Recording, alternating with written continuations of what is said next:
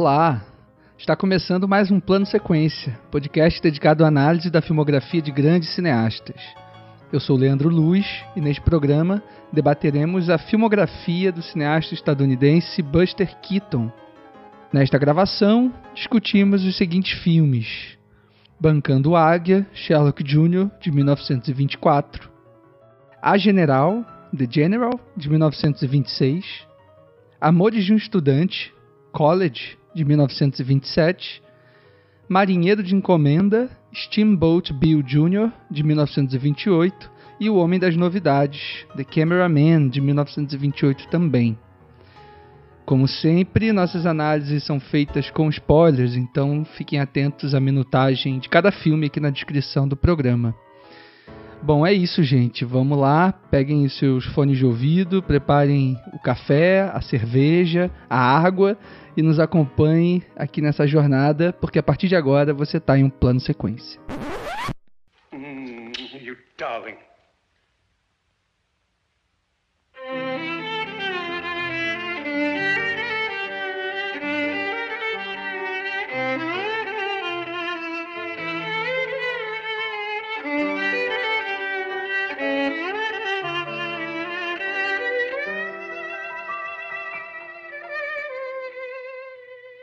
Grande Cara de Pedra ou O Homem que Nunca Ri.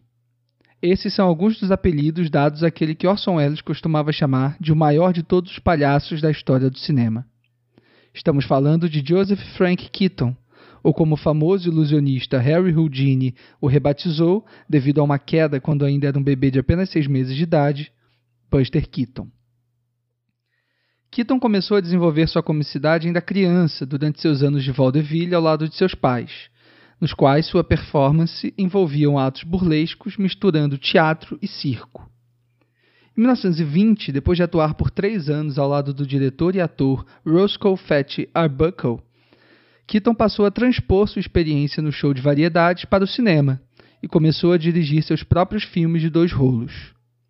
Seu primeiro trabalho creditado foi Uma Semana, One Week, de 1920, esse curta hoje encontra-se preservado pelo National Film Registry, junto com outras cinco obras: O Enrascado, Cops, de 1922, Bancando Águia, de 1924, A General, de 1926, e Marinheiro de Encomenda e O Homem das Novidades, ambos de 1928.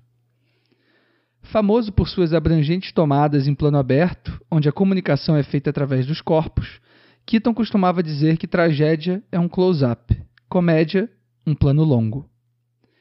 Este é o nosso podcast de número 47 e para falar sobre o cinema físico e corporal de Buster Keaton estão comigo hoje Fernando Machado. Salve, Fernando. Salve, Leandro. Cara, quem não gosta de palhaço, quem não gosta de circo, boa a gente não é. Acho que esse programa é, veio para trazer leveza em dias difíceis. Acho que foi um, é uma pauta assim necessária diante de tanta coisa ruim que a gente está vivenciando este e o ano passado, mas está chegando ao fim, galera, está acabando. Exatamente. E também aqui com a gente, nossa querida, saudosa Marina Oliveira. Olá, meninos. É bom estar de volta, né? Perdi o programa do Ozu, mas Buster Keaton tô aqui. É, e feliz também de poder estar falando é, de cinema mudo uh, e de um palhaço né, que nunca ri. Isso é uma contradição muito interessante, é, mas que faz total sentido. Acho que a gente vai, vai discutir bem aqui hoje. É isso aí. E também hoje, enfim, a gente marca uma data importante para a gente aqui do Plano Sequência, que são os quatro anos de atividade nossa. A gente iniciou lá em setembro de 2017 certamente mais novos e, e menos mais cansados. menos cansados, menos desesperados, né? e a gente chega aqui quatro anos depois, enfim, com com, com muita felicidade, assim, fazendo esse podcast que a gente gosta tanto e hum, mergulhando, né, de cabeça nessas filmografias e dessa vez, enfim, como vocês falaram bem, uma filmografia mais do que especial, né? Um, um, um cineasta uh, fundador, assim, né, de, de, de, de, um gênero, né, quer dizer, é, a comédia não seria a mesma, né, sem a presença do Buster Keaton, né, não que ele tenha inventado a comédia, mas certamente é, é uma das figuras mais importantes, né, desse gênero para a história do cinema, ali ao lado de Charlie Chaplin, Harold Lloyd, enfim, ele fez uma compôs, né, uma obra muito extensa, né? Uma obra é, tanto de curtas metragens quanto de longa, longas metragens, né? Muito extensa e que acho que a gente consegue talvez encontrar é, algumas ressonâncias ainda hoje no cinema, né? É, e é muito louco porque apesar de ser uma obra muito extensa, como você mesmo comentou, é uma obra que sofreu uma interrupção no meio do caminho, né? E mesmo tendo essa interrupção, é uma obra extensa e uma obra muito influente. Vários diretores que vieram depois do Keaton beberam da fonte dele, da forma como ele lida com a mise-en-scène, a forma como ele lida com os efeitos práticos, a forma como ele cria suas gags visuais. Então, tudo isso advém de um cineasta autodidata, a gente vai comentar isso no programa, que em certo momento da sua vida se viu ali preso, amarrado a um contrato e tudo uma história que a gente vai comentando durante o programa.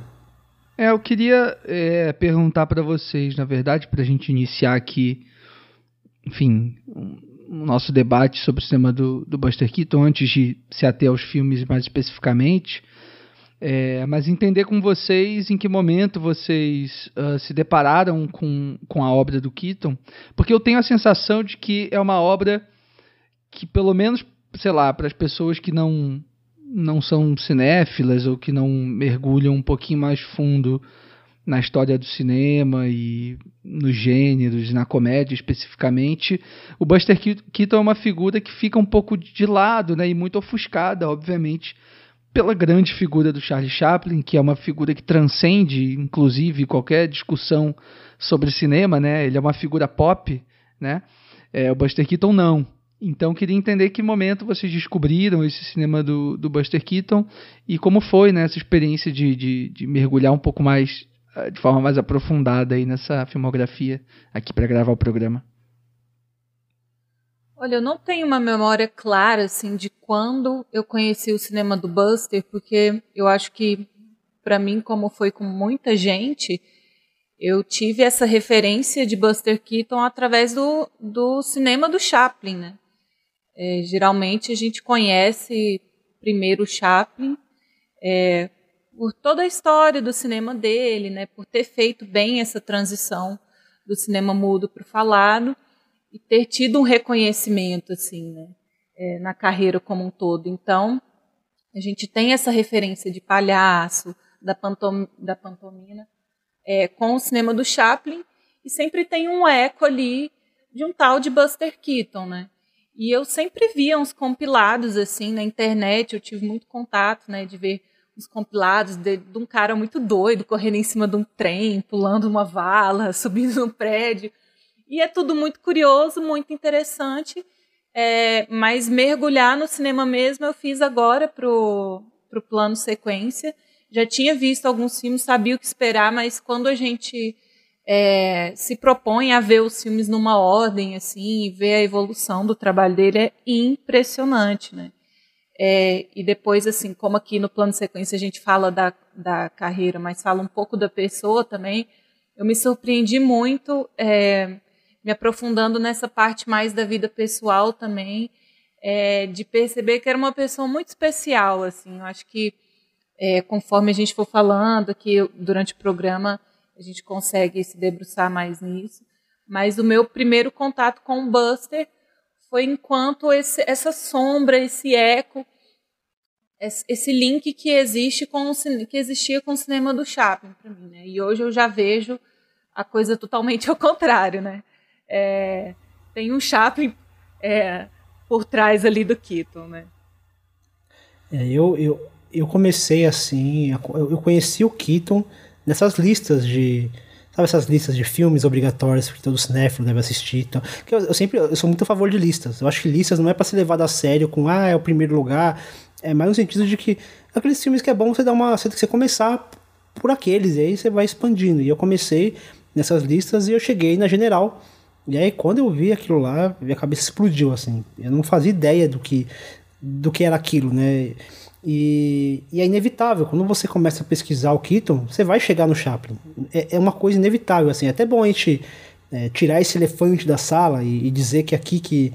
E, e você vai, você vai encontrar algumas pessoas que vão tentar de alguma maneira criar uma rivalidade entre ambos ou sabe, é, é, é sempre quando, quando tem dois gênios assim é, contemporâneos existe essa essa rivalidade foi Beatles e, e Rolling Stones é Messi Cristiano Ronaldo Buster Keaton e Charlie Chaplin eu acho que são cinemas que eles se complementam ao mesmo tempo que eles se contradizem. Eu penso que o cinema do Chaplin é um cinema muito mais emotivo, evoca muito mais sentimentos, é um, é um, um cinema de, de expressões faciais.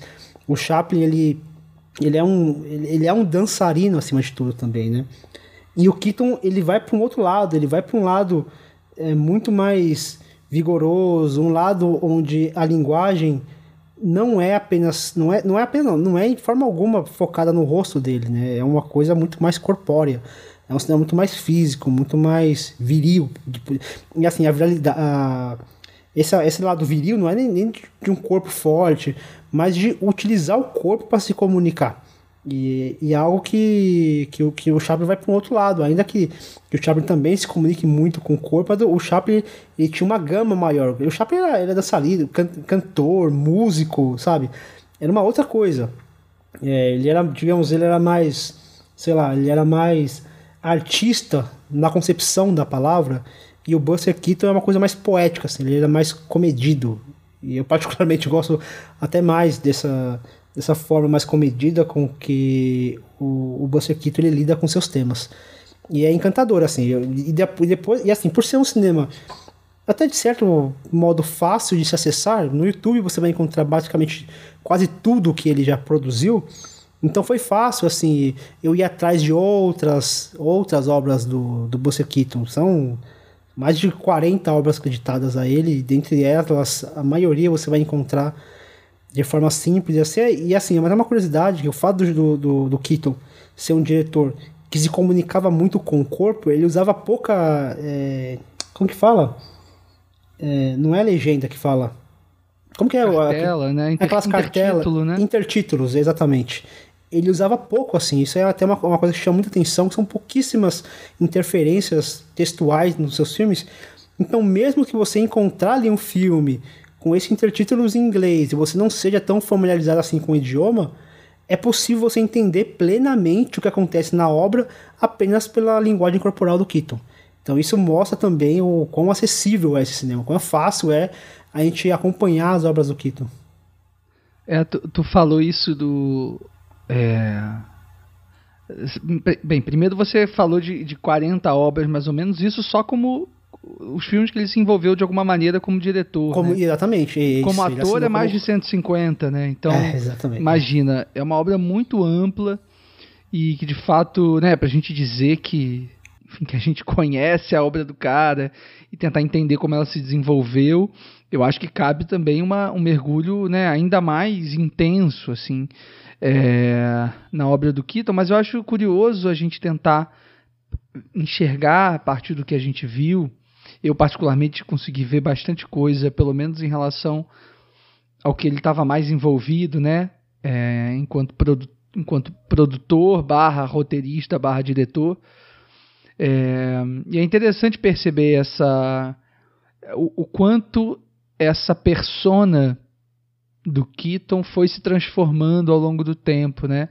E você falou do Chaplin, né? Aí o Fernando e o que a, a maioria das pessoas, né? pode vir a, a perceber assim uh, em relação às semelhanças e principalmente diferenças entre os dois. Mas acho que uma coisa interessante de pontuar que acho que, enfim, talvez nem todo mundo saiba é que o Buster Keaton ele começou a produzir de forma autoral, ou seja, a partir do momento em que ele interrompe a parceria dele com o, o Arbuckle por volta de 1920, ele começa a produzir os seus próprios filmes, né, as ideias dele mais autorais, é, com uma oportunidade que o, o Schenck, né, o diretor do, do, do estúdio, dá para ele ao comprar os estúdios antigos do Chaplin.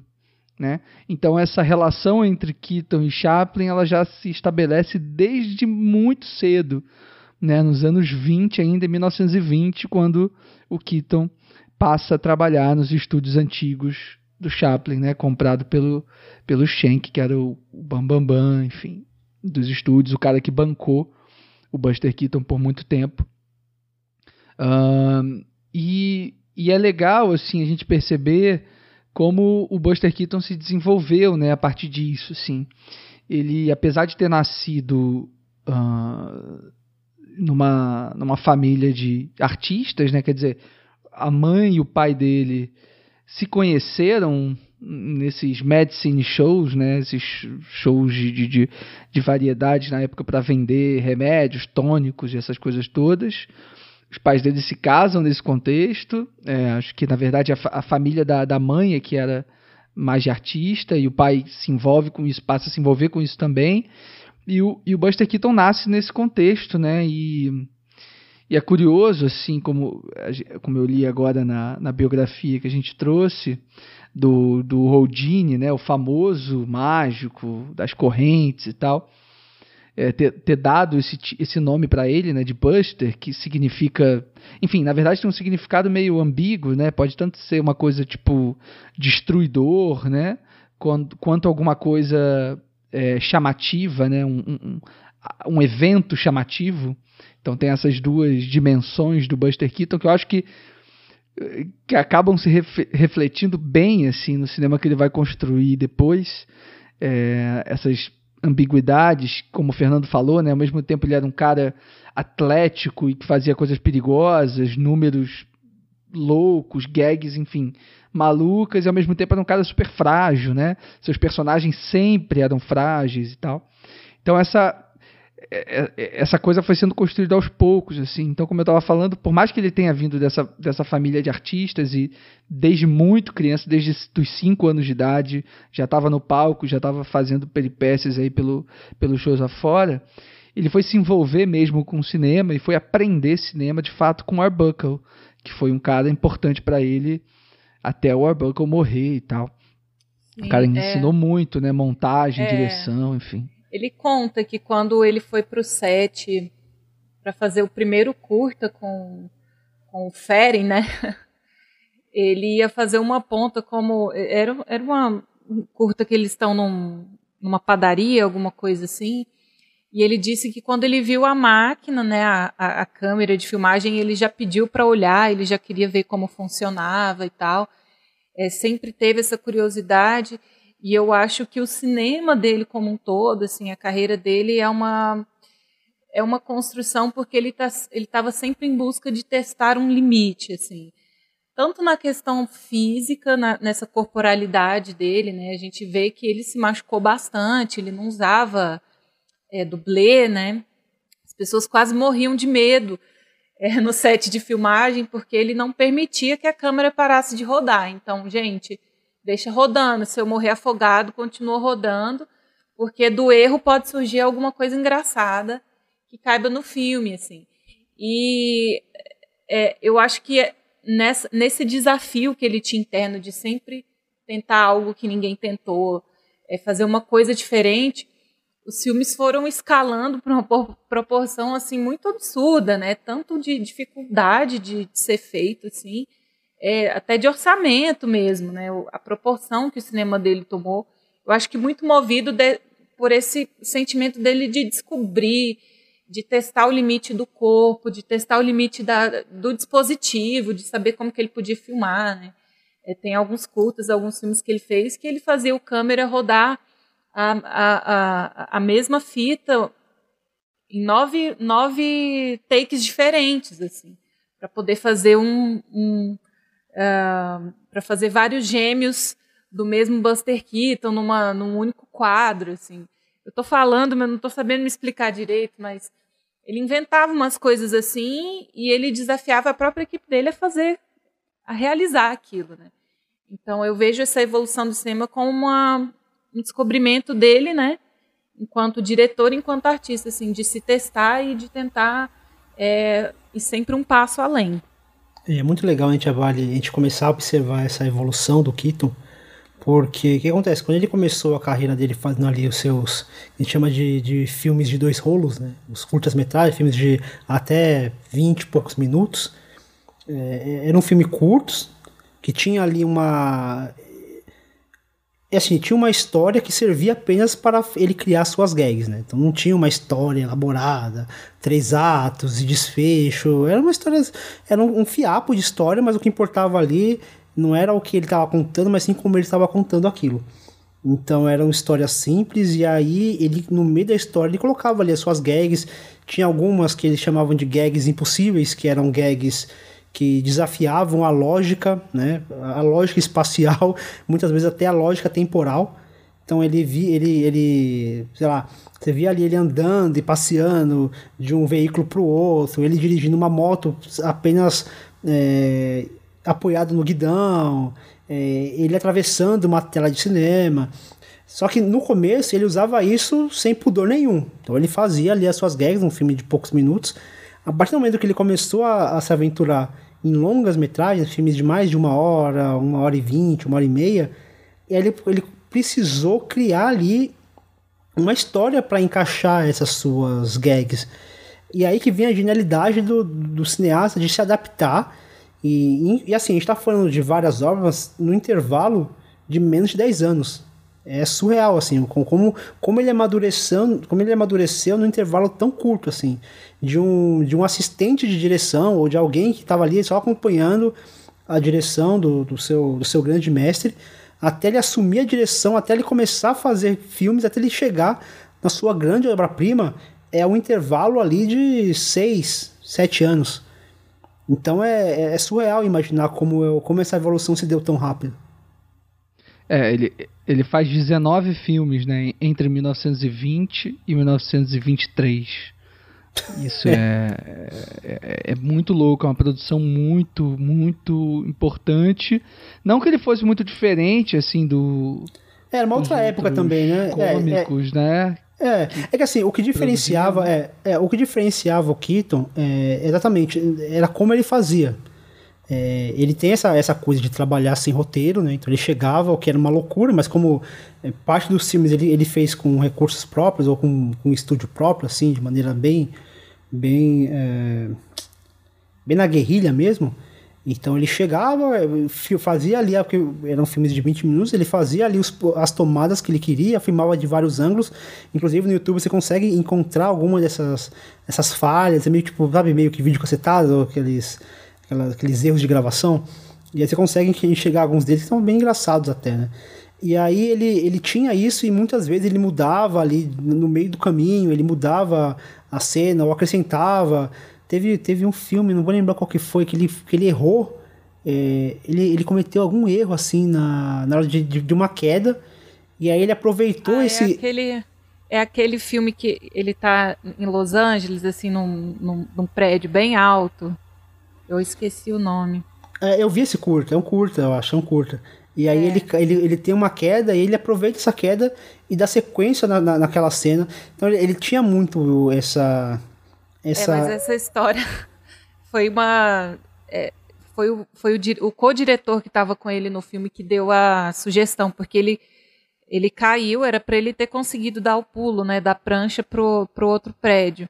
Mas ele escorrega e cai e ele se machuca. É, ele, ele se machuca e o diretor fala: não, vamos dar continuidade à cena e achar uma solução para você não ter que pular e se machucar de novo. Aí ele concorda, assim. Era um querendo ou não, ele tinha muito controle das coisas, mas ele tinha um trabalho bem colaborativo. Tanto é que as pessoas que trabalharam com ele eram amigos, assim, da vida inteira, né? É, esse negócio de criar uma desculpa para fazer as gags é muito legal.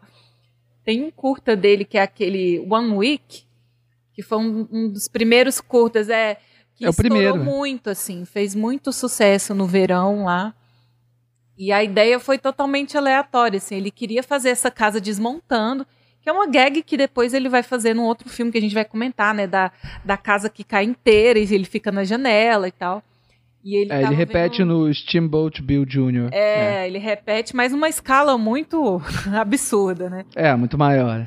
É, e esse One Week, ele estava vendo um documentário na televisão é, falando como os jovens casais é, recém-casados conseguiriam construir uma casa móvel em uma semana. Então você ia lá, comprava um kit para construir uma casa móvel com financiamento X e, e, o casal construía a casa em uma semana e ele teve essa sacada. Aí, ah, se alguém for lá, nesse passo a passo, inverter a ordem é, de montagem, né, dos números, aí ele teria a casa e teria uma desculpa para essa casa ficar desmontando e caindo e passar um trem em cima e tal. Que é a coisa da casa móvel também. Então, é muito legal como ele acha essas, essas desculpas, né, essas lacunas para fazer a, a comédia dele. É, exatamente. E não sei se de repente para a gente fechar um pouco essa, essa passagem né, entre esse primeiro momento né, do, do Buster como diretor fazendo esses filmes de dois rolos, para o momento em que ele vai se arriscar né, como um, um diretor de longa-metragens e tal. Eu acho que vale a gente também é, é, entender essa evolução, né? Eu queria citar, para além do, do One Week, né, que, a, que você falou, Marina, que aliás né, é co-dirigido pelo Edward F. Klein, que vai co-dirigir basicamente quase todos esses 19 filmes uh, desse primeiro momento. Acho que tem algumas exceções, é, mas o grosso mesmo é, é co-dirigido pelo, pelo Klein. E ele vai aos poucos é, dando conta de uma dimensão no cinema dele, numa dimensão espacial, é, que, que obviamente vai ser muito mais uh, articulada depois nos longas-metragens, mas que aqui a gente já consegue perceber muito bem, que é essa questão da relação dele com, com os espaços nos filmes, né?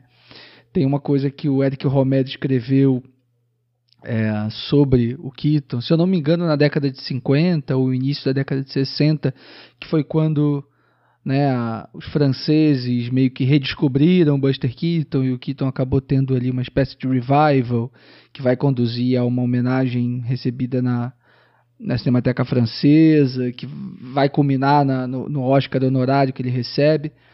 É, que o Romero escreve que ao longo, uh, enfim, dos filmes, aí acho que aqui ele fala especificamente sobre o Boxe por Amor, que é aquele longa de, de 1926 é, aí o Romé fala que ao longo do, de todo o filme ele exprime uma, uma, obsessão por um certo espaço de inabilidade.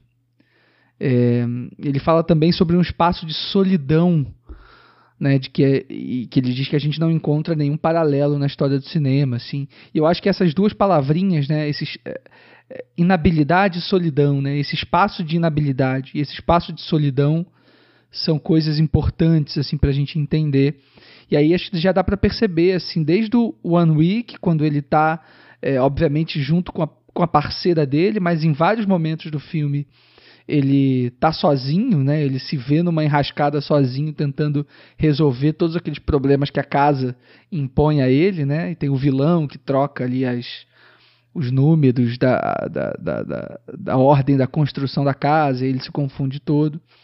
É, mas depois ele vai fazendo os filmes, por exemplo, ele faz um filme chamado Hard Luck, que é um filme super melancólico e super solitário, que é um filme, enfim, que ele que o personagem do Buster Keaton tenta vários suicídios, assim. E é um filme muito pesado, assim, é um filme muito divertido, mas é um filme muito pesado.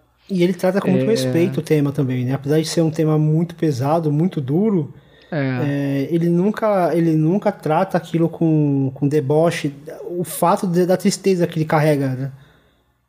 Exato.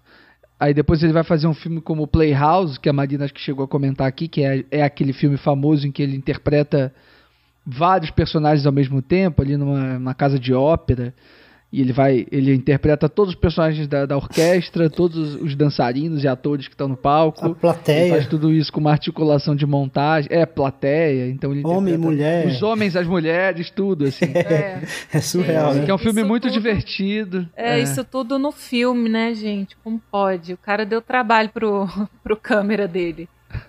Tudo no analógico Sim. né É, e é uma pena, eu acho até uma pena que, que isso acontece só na metade do filme, assim, que na metade seguinte ele meio que acorda do sonho dele, é assim, tal qual no, no Sherlock Jr., e o filme começa meio que, entre aspas, de verdade, assim.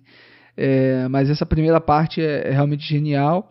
E depois o que culmina, eu acho que no filme, que talvez seja o meu favorito, talvez seja o mais importante curta dele dessa época, que é o Cops, né, de 1922, que é aquele curta em que tem uma enxurrada de, de policiais correndo atrás dele na segunda metade do filme.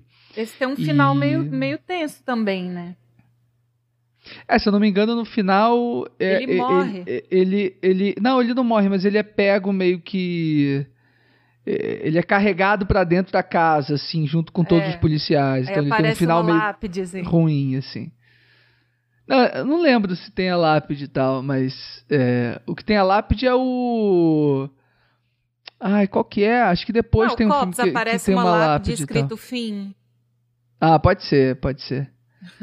Mas enfim, a, o Cops, o importante do Cops para mim é a relação que ele tem com o espaço, né? Como ele faz aqueles planos gerais é, com aquelas multidões invadindo o plano e ele sozinho, assim, correndo, correndo para um lado e para o outro, né? Fugindo dessa multidão e como ele usa é, esse plano aberto, esse plano geral que que é né, um marco assim na, na, na cinematografia do, do, do, do, Keaton, na estética do Keaton, e também na profundidade de campo, que permite também que a gente possa enxergar essas coisas todas acontecendo ao mesmo tempo, assim, nessa obsessão que ele tem com a continuidade, né, e com o realismo, entre aspas, das situações, assim. Tem então, um filme, tem um filme que ele vai fazer depois, que é o Seven Chances, eu acho, tem. Que, é um que aí são as noivas correndo atrás é, dele. É, é bem parecido tipo, a gag. É. Que é uma cena com mais de 500 pessoas, assim, que é bem legal também nesse sentido da proporção, né, do número de. Também.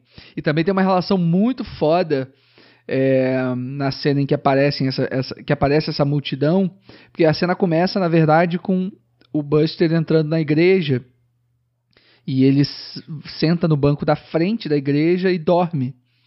E aí essas mulheres começam a aparecer, assim, porque é um filme, enfim, que ele, ele tinha que casar com alguém para ganhar uma fortuna e tal.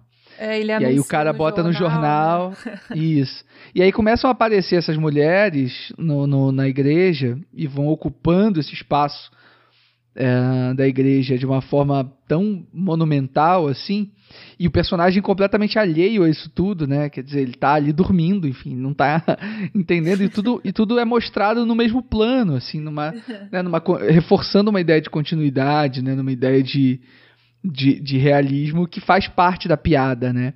Então, acho isso, é, é, essa, essa conexão é muito perfeita mesmo, assim, o Cops, que é lá ainda de 1922 para o Seven Chances, né, que ele vai fazer já em 1925, depois de já ter feito Sherlock Jr., né, que foi um filme que garantiu um prestígio para ele.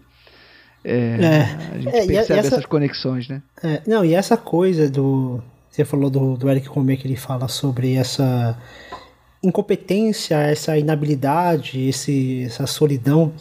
É, eu tenho um amigo, um abraço, que ele até ouve a gente, o, o Heineken, que ele é ele trabalha com artes ele é, hoje ele trabalha como editor ele já se ele, se ele ainda exerce a, a, a, o ofício de palhaço e aí ele me contando como que é, essa essa a profissão a função de um palhaço exatamente é você pegar os seus pontos fracos as suas fragilidades e em cima dessas fragilidades você fazer as pessoas rirem. E, e, e, geralmente o palhaço, ele é alguém solitário, ele não é alguém que, que tem alguém que ajude ele a cair, então ele é aquela pessoa que não ele não consegue andar num triciclo, ele não consegue pular uma corda, ele é aquele, aquele personagem que atrapalha com a, com a própria roupa, a máscara dele não é uma máscara que cobre só o rosto, é uma máscara que cobre apenas o nariz. Então, o, o palhaço ele é esse personagem é, incapaz. Ele é um ele é essa essa persona da inabilidade. E o Keaton ele tem isso, né? Apesar de muitas vezes, se a gente pegar ali o eu sempre esqueço dos, dos filmes em, em, em português. Amores de um Estudante, Você vê ali ele com dificuldade em, em praticar um esporte tudo, e você realmente acredita naquilo, mesmo sabendo que ele, ele é um cara atlético, a gente conhecendo todo, tudo que ele consegue fazer, né? Mas você vendo o filme, você fala, caramba, ele, ele, ele é fraquinho, tipo, ele não vai, ele não vai conseguir jogar beisebol, ele não vai ser capaz. Acho que, acho que isso faz parte da piada, né? Assim, Exatamente. Conhecer... Saber, é. Exatamente. E, e é Essa muito. é a graça desse filme para mim. Não, é muito bom. E assim, e ele, ele com esse, com essa, ele fala que ele só faz, ele só vai conseguir fazer alguém rir se a pessoa realmente acreditar que essa pessoa caiu. Então o palhaço ele é isso. O palhaço ele não cai de maneira disfarçada, toda trabalhada na real. É aquele, é aquele, aquela queda que as pernas vão para cima. Você realmente acha que a pessoa caiu real, né? A perna sobe, o braço vai para um lado e aí ele cai e, tem um, uma expressão. Então o Buster Keaton ele, ele, ele fala que ele, ele fala sobre é, não é honestidade, acho que é a ética da filmagem. Então ele não quer enganar o público. Por exemplo, quando ele faz aquela gag impossível, por exemplo, em Sherlock Jr., ele deixa claro que aquilo ali retrata um sonho. Porque aquilo foge, seria impossível aquilo aconteceu. Então ele, ele, ele reforça essa que aquilo dali faz parte de um universo fantástico. Mas quando ele está lidando com algo terreno, algo é, pedestre, ele tenta fazer a maneira mais real possível. A queda, tanto que ele, a gente falou do hard luck, uma sorte. Ele quebrou a perna real quando ele caiu daquela árvore, né? Que ele, que ele se enforca, ele cai. E assim, a queda, você fala, mano, essa queda machucou real, porque, meu, tipo, sei lá, ele, ele meio que se, se enverga, assim. Ele realmente machucou feio a perna naquela queda. Mas é isso que ele busca. Ele busca essa. Ele, ele, na general, ele vai usar um trem de verdade, quebrando, ainda que pra época que ele fosse quase impossível de se fazer mas ele quis porque para ele existe essa ética da filmagem e ele só consegue fazer as pessoas rirem se as pessoas realmente acreditarem que ele não que ele é incapaz de, de fazer aquilo, que ele é incapaz de praticar aquilo, que ele é incapaz de ser um detetive, que ele é incapaz de praticar um esporte, que ele é incapaz de lutar boxe, como é no caso do filme que ele no Battling Butler. Battling né? Butler. É, um título meio, é, meio trava-língua. É, o título é, é um trava-língua. Não, mas assim, aí queria só colocar também, é, pra, até pra gente fazer essa transição, de repente, para já iniciar aqui nosso papo sobre o primeiro longa, é, pensando nessas ambiguidades, né? Acho que você falou muito bem, assim, sobre como ele tenta uh, criar essa noção uh, de continuidade, de realismo dentro do filme dele, ao mesmo tempo sendo é, coerente com o universo cômico que ele pretende também atingir, com esse universo de palhaço que ele tem dentro dele, né, sem nunca cair na bobagem, na bobeira. Assim, eu acho que ele tinha uma preocupação muito grande dessa pantomima, dessa é, dessas gags não serem gags também muito muito bobas assim. Eu acho que o fato dele não rir de, né? de, ser tão de ter tão tão sério assim, acho que também reforça isso, né? Acho que contribui de alguma maneira. Pois é. E aí recentemente a gente teve aqui no Rio, acho que em São Paulo e Brasília também, no CCBB, uma mostra que recuperou acho que boa parte da da filmografia do Keaton, né? Pelo menos a, acho que ele dirigiu, né? Que ele participou mais ativamente da produção, concepção artística e tal, mas também alguns outros filmes em que ele atuou e filmes importantes e tal. É, e, e, e, essa mostra que aconteceu não tem muito tempo, se eu não me engano, há uns três anos, acho que foi 2018. É, tem, um, tem um catálogo muito bacana que tem uns textos bons assim traduzidos e tal. Eu acho que talvez seja a, a, única publicação em português que a gente tenha do, do Buster Keaton é, né, sobre a obra dele e tal. E, e, nesse catálogo tem um texto da, da Judith Erebe sobre o Keaton e sobre o filme cômico de modo geral. Ela vai falar do Chaplin também, vai falar de alguns outros comediantes dessa época. Mas especificamente sobre o Keaton, ela diz o seguinte: O Keaton atinge o absoluto pela simplificação. Interpreta sem maiúsculas. Discrição, continuidade, unidade de seu papel. Nunca é temerário, mas aceita todos os riscos, bem como a injusta crueldade do destino para consigo. Eu acho que a Judith conseguiu traduzir um pouco esse universo né, que o Keaton estava construindo para si e para seus filmes. E aqui a gente já inicia o papo sobre o nosso primeiro filme da pauta, né, que é o Bancando Águia, Sherlock Jr., de 1923.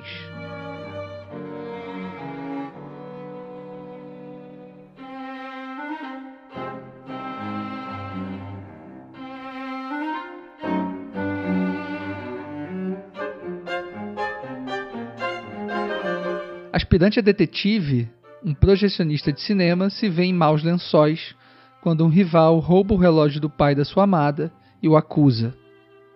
De volta ao seu trabalho, durante uma projeção, ele adormece e sonha que está em um filme, onde é o detetive da história procurando por joias roubadas. É, o Sherlock Jr. é, um, é o típico caso de filme dentro do filme. E curiosamente foi o primeiro foi o primeiro filme do, do Buster Keaton que eu assisti. Acho que muita gente começa por esse ou pelo A General, né? É, e é um filme que já, já, já vem como um grande sucesso, né, da carreira dele, assim. É, muito por essas estripulias que ele faz, né, que são super inéditas. Na época ninguém tinha feito nada disso e chamou muita atenção do público, assim. É, mas eu acho eu acho legal essa coisa do filme dentro do filme, porque ambas as narrativas se resolvem bem, assim. Elas vão em paralelo e elas têm um ponto de encontro legal. É um filme que é, ele mesmo declara que foi uma desculpa para fazer as, as invencionices dele, né, as gags e tal. Mas eu acho interessante como ele transporta é, essa questão pessoal dele, né? De ser um cara que pode ter sofrido muito por ser um cara pequeno, magrinho e tal. Ele chegou a participar da Primeira Guerra, né? E, dizem que ele ficava mais como um entretenimento lá do batalhão, ficava fazendo graça para as pessoas. Eu acredito que na vida dele ele deve ter é, sentido essa esse preconceito com, com o jeitinho, com a estatura dele, e ele sempre trans, transmite isso para os personagens, né? E através do cinema, através da arte dele, ele consegue superar isso. Então, eu acho que esse é um caso muito legal, né? Que ele consegue se enxergar enquanto o Sherlock, né? Enquanto um super detetive. E é um detetive super atrapalhado, no fim das contas, né? Ele se livra das, das enrascadas meio que por acaso, assim. É, mas é um filme que eu acho que se resolve muito bem na questão narrativa e entrega é, entrega performances físicas dele muito legais, né? Aquela cena do trem é uma cena que não faria muito sentido em nenhum contexto, né? E ele consegue encaixar ali no filme. E tem uma curiosidade interessante, assim, que naquela cena que ele está correndo sobre os vagões e ele puxa um um cano d'água, né? Tem uma torre de água ali, ele puxa um, um dispositivo ali, uma corda para sair do trem e cai uma. Um, o tanque ele abre, né? É um jato d'água ali. É, eu, é para abastecer os vagões, é porque tem vagão que transporta água, né? É, é tipo um torneirão. Só que como tudo que ele fazia, que era no improviso, ele não estava contando com a força daquela água, né? Então ele fez o take, caiu uma água numa força absurda. Então quando ele escorrega, ele bate com, com as costas no trilho ali do trem, né? E ele levantou, ele sentiu uma dor, levantou, continuou com a vida. E muitos anos depois, assim, ele já era casado com a, com a esposa com quem ele terminou a vida junto, né? Ele foi fazer uma bateria de exames, fez um monte de raio-x, e aí quando ele foi buscar os resultados, o médico perguntou, quando, quando que você quebrou o pescoço? Ele, não, nunca quebrei o pescoço. Ele, não, essa fratura aqui no osso, no lugar tal, mostra que você já teve uma fratura no pescoço. Aí ele, ah, deve ter sido aquela vez. Então, assim, ele já tinha tanto hematoma, já tinha acontecido tanta coisa que o cara quebrou o pescoço e não sabia. Olha que absurdo, né? É, muito doido. É, ele, é. Ele, ele, deu uma declaração que eu acho fantástico, que ele fala que ele resolveu fazer cinema porque ele queria fazer aquilo que ele não podia fazer nos palcos. Eu acho que aqui, aqui é, é a extrapolação disso. Tudo que ele faz aqui é, é exatamente tudo aquilo que ele não pode fazer no palco. Então, é você adentrar dentro de uma tela, é você fazer acordes, é você brincar com a mão, ainda que ele, que ele não seja um diretor que, que trabalhe muito, ele fala que ele, que ele evita o corte, né? Ele gosta daquela. Porque ele tem essa linguagem teatral, então ele não trabalha, ele, ele trabalha pouco esse corte, ele gosta de trabalhar a decupagem dentro da, da própria filmagem. Ele, não, ele, não, ele não tem essa coisa de, é, de muitos cortes nos seus filmes, e nesse daí ele é uma, uma exceção para fazer esses, esses acordes, onde ele, ele tá ali no, deserto, de repente ele cai e tá num, jardim, de repente ele tá né, numa praia, assim, é, um, é, é surreal o que ele faz ali, mas é isso, é extrapolação, e ele por exemplo, subir na garupa, na, no guidão de, um, de uma moto e sair andando por aí, uma cena perigosíssima, assim, dá um desespero ver aquilo, porque a chance daquilo dar errado é muito grande, e ele vai e faz, assim, e é brilhante como ele, como ele consegue fazer essas sequências. E é um filme que, apesar de ter todas essas extrapolações, em momento algum o filme perde a mão no ritmo, que é algo que seria muito fácil perder a mão, porque depois daquela cena do teatro, você tá falando, o que pode vir depois disso? O que pode vir é. depois dessa, desse absurdo do que a gente acabou de ver aqui?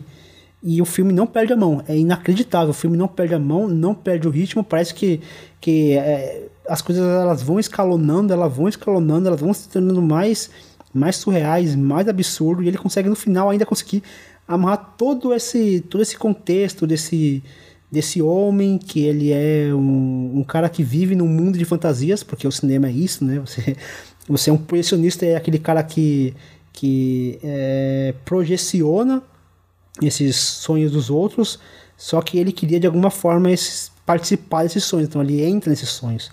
Então ele consegue amarrar tudo isso nesse, nesse personagem que, mesmo que de forma atabalhoada, ele tenta ali exercer uma função que não é dele, a função de um, de um detetive.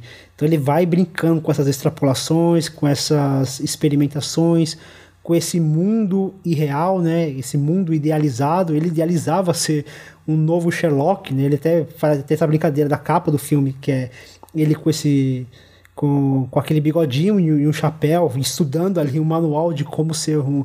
Coisa até meio. Ser detetive. É, uma coisa bem assim, apesar de ser uma coisa parece ser meio bobo, mas meio que ele aprendeu a fazer cinema meio que assim, né? Meio que, que na, na marra. Cartilha. Isso, meio que na cartilha, assim, né? Se fosse hoje, seria no PDF qualquer. É, é muito bom. É, eu acho interessante essa, essa relação que você fez com o teatro, né? Porque a gente falou aí dessa, desses primeiros anos de vida com os pais, né? Ali no teatro. E ele, ele referencia esses anos esses, esses números que ele tinha com os pais, ele referencia durante toda a carreira, assim. E eu acho que vai muito de encontro com uma coisa que o, Fer, que o Leandro falou lá no começo, né? Que é a forma como ele explora os espaços, assim. Eu acho que se você vem dessa escola, né, do teatro, que você só tem um cenário, você tem um palco, você aproveita aquilo ao máximo, né? E no caso dele, que era comédia física e tal, então ele aproveita ele espreme aquele suco, né? Ele faz, ele faz acontecer ali naquele espaço que ele tem. Então, é, é uma curiosidade, assim, até nesses primeiros cultos que ele vai fazer antes é, com Arbuckle, né? Eles comentam que ele chegava numa cena, improvisava, tinha uma vassoura ali no canto, ele pegava a vassoura, ele varria, ele desmontava as peças, e a gente vê muito isso. Tem vários gags né, no cinema dele, onde ele pega um mapa ele passa uns cinco minutos enrolado com aquele mapa, porque o mapa é enorme e ele fica se desenrolando. Ou então ele pega um casaco, ele, ele sempre tem um adereço que ele se distrai ele perde um tempo com aquilo. Assim. Eu acho que tem muito essa relação dele com essa teatralidade que ele trouxe da, da infância, né, dos pais. Ele sempre referencia esses, esses momentos. Os, os objetos são muito importantes para eles, né? é, as coisas, né, as máquinas.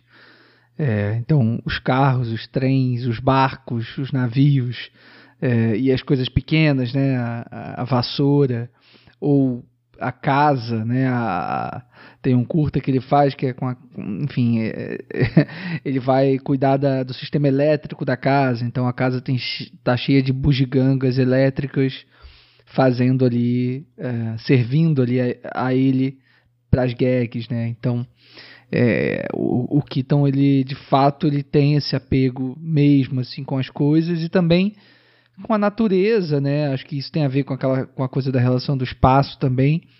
É, a natureza está sempre muito presente nos filmes do Keaton e isso serve muito a ele também para os planos gerais e para os desafios, né, que ele encontra é, diante disso tudo, assim. Até por conta dessa inabilidade que ele tem de, de relações pessoais, né? Esse, todo o filme dele, ele tem alguma dificuldade de relacionamento, ele tem uma dificuldade de se relacionar, ele tem essa problemática de se relacionar e ele acaba se relacionando mais com esses objetos, né? É, tendo, nem seja uma relação ali temporária ou às vezes uma relação mais duradoura, como vai ser no caso da General, é, ele tem essa relação com, com a câmera, ele, ele sempre tem uma, uma relação de proximidade com, com esses objetos inanimados que denota essa dificuldade que ele tem com relações interpessoais, né? que, que é sempre um, um conflito. Aqui, aqui, é, aqui ele, ele tem essa relação com a namorada dele que é uma relação que fica conturbada por conta de um evento. É, e aí vai ter uma relação conturbada por conta de uma briga entre família, uma relação porque a namorada quer que ele seja um esportista. Todo filme vai ter. Alguém vai exigir dele alguma coisa, e meio que esses objetos não exigem dele nada. Ele, ele apenas pode ser o que ele, o que ele é. é. O livro não exige que ele seja um, um detetive. Aquela vassoura não exige, que ele, não exige que ele seja um exímio varredor. A general não exige que ele seja um exímio é, maquinista. E as pessoas não, as pessoas é, exigem algo dele, né? Ele, ele, ele precisa se provar para as pessoas. E aí ele se apega nesses objetos, esses objetos criam essa, essa relação. É muito interessante a gente ver essa relação dele com esses, com esses objetos inanimados. É, eu acho que isso que você comentou é, combina bem com o que o Leandro é, disse. E eu estou pensando aqui assim, é, que tem essa coisa da natureza e das máquinas, né? É, uma, é um, uma discussão que estava muito em voga na época, né, dessa, desses avanços tecnológicos, o carro, a energia elétrica e tal. Então, tem sempre esse contraponto do, do, da tecnologia versus a, a natureza, né? A máquina versus o natural, assim. Então, ele está num, num trem moderníssimo, mas sempre tem um obstáculo natural ali, seja um ciclone, uma chuva, uma, uma ribanceira, um rio que está cortando a, o trilho do trem, né? É, e vai de encontro com essa coisa do é, de ele ter que lidar com a natureza, da natureza das pessoas, dos relacionamentos, e de às vezes preferir a máquina, né? E às vezes preferir o, no, no, próprio no próprio filme que a gente vai falar depois é, é uma, uma das cartelas que abre o filme, né? Ele tem dois amores na vida dele, a, a o trem, né, a máquina e a, e a namorada, assim. Então acho que tem sempre esse contraponto, né? Tem sempre um avanço tecnológico muito grande, fascinante, mas a natureza se impondo o tempo inteiro. É, e é muito louco, como que, como que explica o negócio? Ele, costuma, ele costumava falar isso quando ele, ele dava entrevistas, quando ele escrevia sobre, sobre o, o, os seus filmes, que ele fala que ele não ligava para essa, essa coisa de, de cuidado com, com a mise-en-scène, de cuidado com, com, com, é, com a forma como ele iria. Mas assim, eu não sei se é, eu, não. É, eu não sei como, eu não sei como, eu não sei entender como ele, como ele podia falar numa coisa dessa, porque é tudo muito bem pensado. Eu não sei se ele acha que, eu acho que ele não acho que ele não era uma, aquela, aquele cineasta articulado que estuda. É, ele não ia pegar lá os escritos do, do, do Einstein para estudar a montagem, entender como que funcionava, os várias, as, as várias, os vários as camadas daquelas montagens, mas existia ali um cuidado, né? Um cuidado de como ele lidava com aqueles objetos, de como ele lidava com a mise-en-scène, de como ele lidava com o espaço. O fato dele utilizar planos abertos, porque dava a dimensão. Vai, vamos pegar, por exemplo, aqui, quando ele pega aquele plano aberto que ele, que ele chega no cinema e aí tem aquele plano que vai por trás dele. Dá a dimensão do tamanho daquela tela, de como ele é pequenininho diante daquela tela. A gente vai na general, plano aberto, mostrando ele naquele trem, o tamanho que era na tela. Até mesmo aqui no Bancando Águia, que tem uma tomada no trem que mostra ali o tamanho Isso daí é tudo é, é muito bem pensado. A utilização daquele plano aberto para dar essa dimensão de espaço, para dar essa dimensionalidade da, do, dos planos e fazer com que ele se interaja com aqueles objetos. Então, é, é meio contraditório, apesar de eu entender quando ele diz que ele não é um cineasta que se apega nisso, mas acho que o fato dele ser tão genial na composição imagética das suas, dos, dos seus planos faz com que, tipo, ele, ele meio que faz inconscientemente. Inconscientemente, inconscientemente, ele sabe que aquele plano só vai funcionar se ele fizer desse jeito. Talvez ele não saiba explicar o porquê que isso vai funcionar daquele jeito. Mas ele sabe que vai funcionar daquele jeito, ele vai fazer daquele jeito e, e fica maravilhoso. É, eu nem acho inconsciente, porque é um treco que ele vai replicar ao longo da carreira dele inteira. É, então, é por mais que ele tenha aprendido isso de uma forma intuitiva, sim, é, sim, é. não, né, não teve não foi de uma forma acadêmica, né? Não foi, mas é, não foi, não foi de uma forma acadêmica, mas ele teve muito treinamento, né? Ele teve muito treinamento é, cômico a partir da experiência dele né, com os pais e tudo mais, desde o Valdeville e tal. E teve muito treinamento com o Arbuckle e, e, e, descobrindo os próprios filmes, né? Enfim, você fazer 19 filmes antes de você né, tá aqui fazendo Sherlock Jr., por exemplo, é, significa que você treinou muito, assim, você tem uma, uma consciência até muito... É, que, que, que, garanta uma, uma, uma segurança, né, para você fazer determinadas coisas, assim. É, ele não achou uma... antes do, do é, ele não achou uma câmera e começou a gravar, né? Não, definitivamente não. E lembrando que antes do Sherlock Jr. ele, ele já faz, ele faz dois longas, né? P primeiro é o Three Ages, que ele faz em 1923, uma espécie de, de, de, de paródia, assim, do, do, do, do, do, do Intolerância, né? Do Griffith é, divertida e tal, acho um filme interessante, mas ainda é, era o Buster aprendendo a lidar com longa-metragem, né? Aprendendo a que ele teria que, que ter um fio condutor para é, é, um, é. um fio condutor melhor assim e mais mais robusto. E depois ele faz o Our Hospitality de 1923. Que eu acho um filme maravilhoso.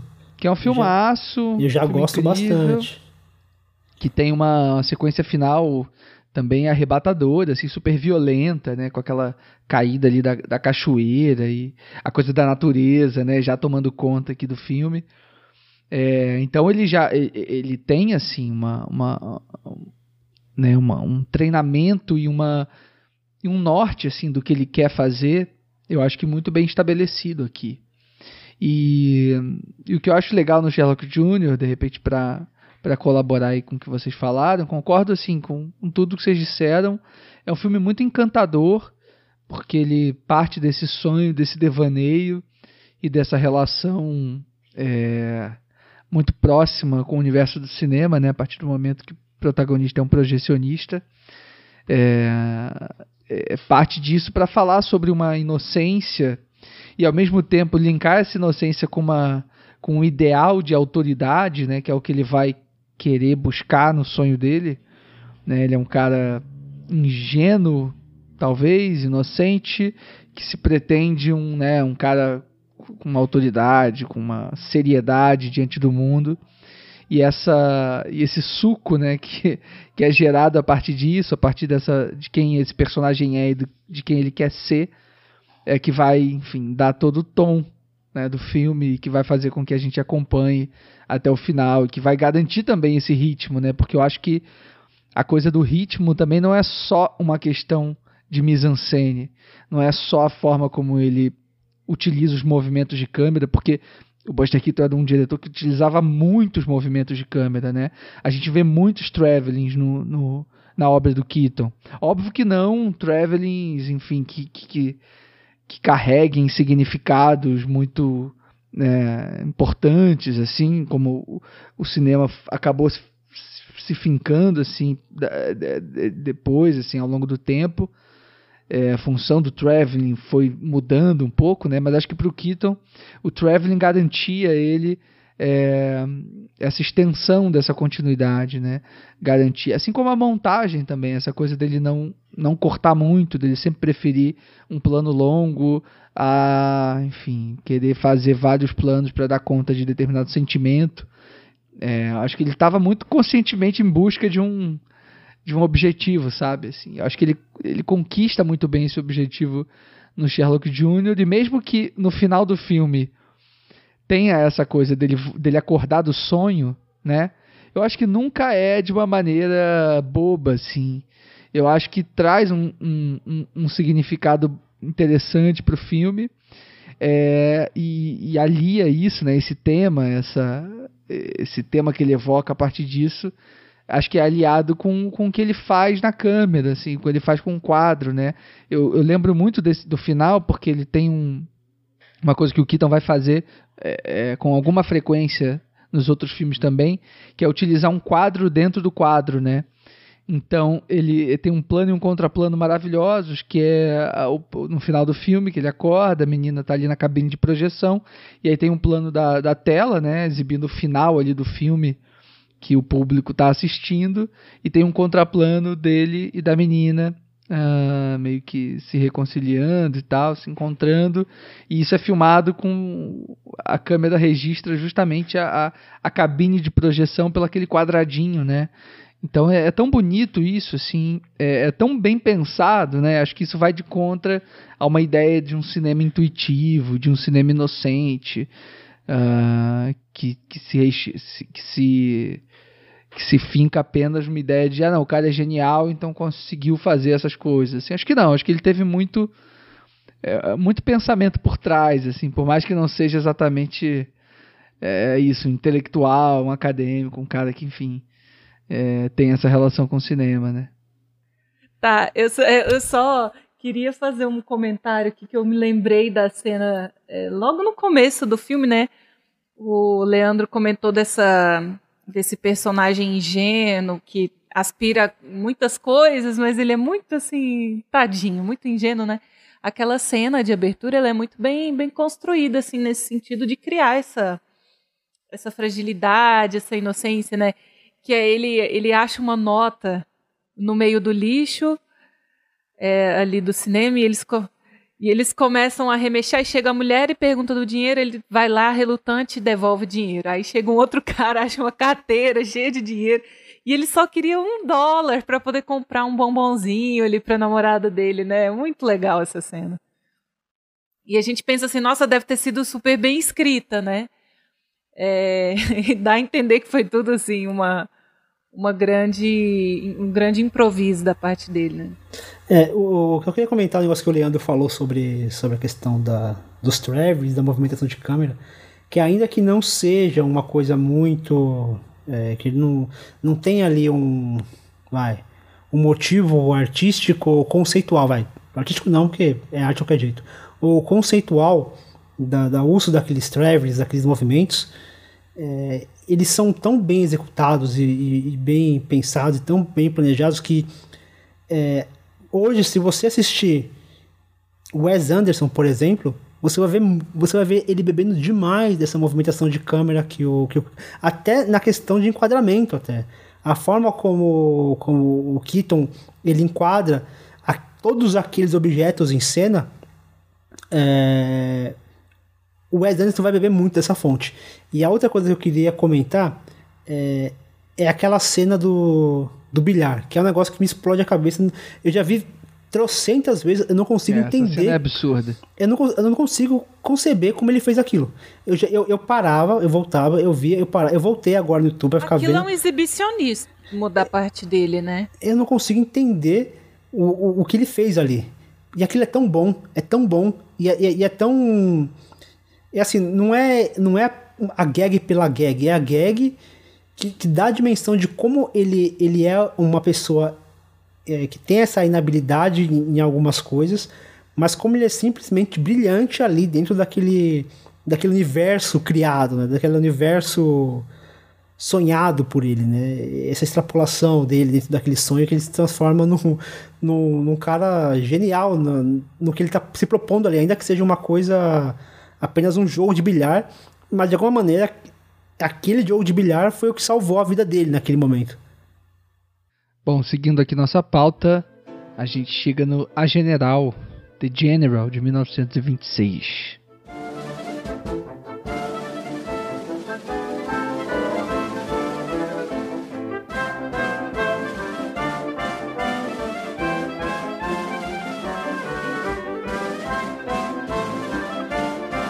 Johnny Gray é apaixonado por sua locomotiva chamada General e também por Annabelle Lee. Durante a Guerra da Secessão, General e Annabelle são raptadas por espiões da União e Johnny tentará salvá-las em uma aventura pela ferrovia. Ah, engraçado. Eu sei que é plano de fundo, assim, mas tem alguma, algumas coisas do contexto que me incomodam um pouco, né? No, filme anterior, não. Mas a gente está falando de um diretor da década, que estava atuando aqui na década de 20, né? 100 anos atrás. É, e como qualquer o, outra obra de arte, ele está refletindo é, o seu tempo, né? Então eu vejo é, em alguns filmes que a gente vai comentar aqui a reprodução de alguns preconceitos, alguns discursos é, problemáticos, assim, mas no cinema do Buster Keaton, em específico, assim, mesmo quando há esse discurso, ele sempre fica é, bem em segundo plano, né? Ele está fazendo o cinema dele é, pela alegria, pela comédia, pela aventura. Ele precisa de um contexto para para colocar os trens, para colocar né, essas explosões e tudo acontecendo. É, mas, por exemplo, aqui nesse filme, é, a gente vai ver uma personagem feminina é, que está colocando toda, todo o relacionamento deles em xeque, uma questão de masculinidade é, em cima do cara se alistar para uma guerra, assim, né, uma guerra civil. É, e é engraçado porque vocês comentaram desse curta que ele fala sobre a morte, né, suicídio, temas pesados. E aqui é meio que uma sátira, coisa da guerra, né? A gente vê que tem um discurso puxando mais para um lado ali do sul. É, foi um filme, inclusive, filmado, acho que na Marieta, assim, acho que ali na, na Geórgia, algo assim, né? Ele puxa o sardinho para um lado. É, é, agora eu perdi minha linha de, minha linha de É, porque o, o, filme, ele tá é, no ponto de vista dos sulistas, né? E não é. dos nortistas. Então, você tem essa relação, obviamente, complexa para o espectador de hoje, assim, né? É, e, mas eu acho que mesmo assim. Ele, ele dessa época ele, também, acredito. É, ele lida com a morte. Até porque era muito mais recente, né, para a época que ele fez o filme, esses acontecimentos. Mas eu acho que ele lida com a questão da guerra, assim, de uma forma. Eu não consigo interpretar muito bem se ele está sendo muito debochado, se é uma coisa meio satírica é, em alguns momentos, a forma como ele representa a morte ali na guerra me incomoda um pouco, assim, porque eu acho muito debochado, muito debochado mesmo. O cara levando uma facada nas costas, uma explosão de, de bala de canhão. É tudo muito leviano, sabe? E isso me incomoda um pouco, porque está atrelado a esse discurso do homem para ter, para merecer a mulher, para ser másculo, ele tem que ir para a guerra, ele tem que matar, ele tem que dar vida por uma causa e tal. É, mas passando esse primeiro incômodo, eu embarco 100% na aventura, assim. Eu acho que é um road movie, né? É um filme assim de, de perseguição de trem, que é uma coisa por si só, é, logisticamente falando, complicado de ser realizado. Para você filmar e deixar de uma, de uma forma dinâmica é, e que você conseguir entender quem está de cada lado é uma coisa difícil. Eu acho que o Buster Keaton faz isso super bem no filme, né?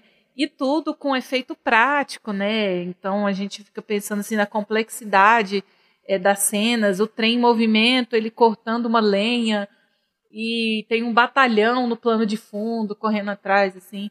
Então eu acho que é um filme bem dinâmico bem. É, é, como o Fê falou do filme anterior, assim, ele não perde o ritmo. Eu sinto, às vezes, que ele é até um pouco mais longo do que o filme anterior que a gente falou, mas nem é tanto. é por causa da jornada do personagem, né? Porque ele faz uma jornada de ida e de volta e tem toda uma resolução daquele conflito, né?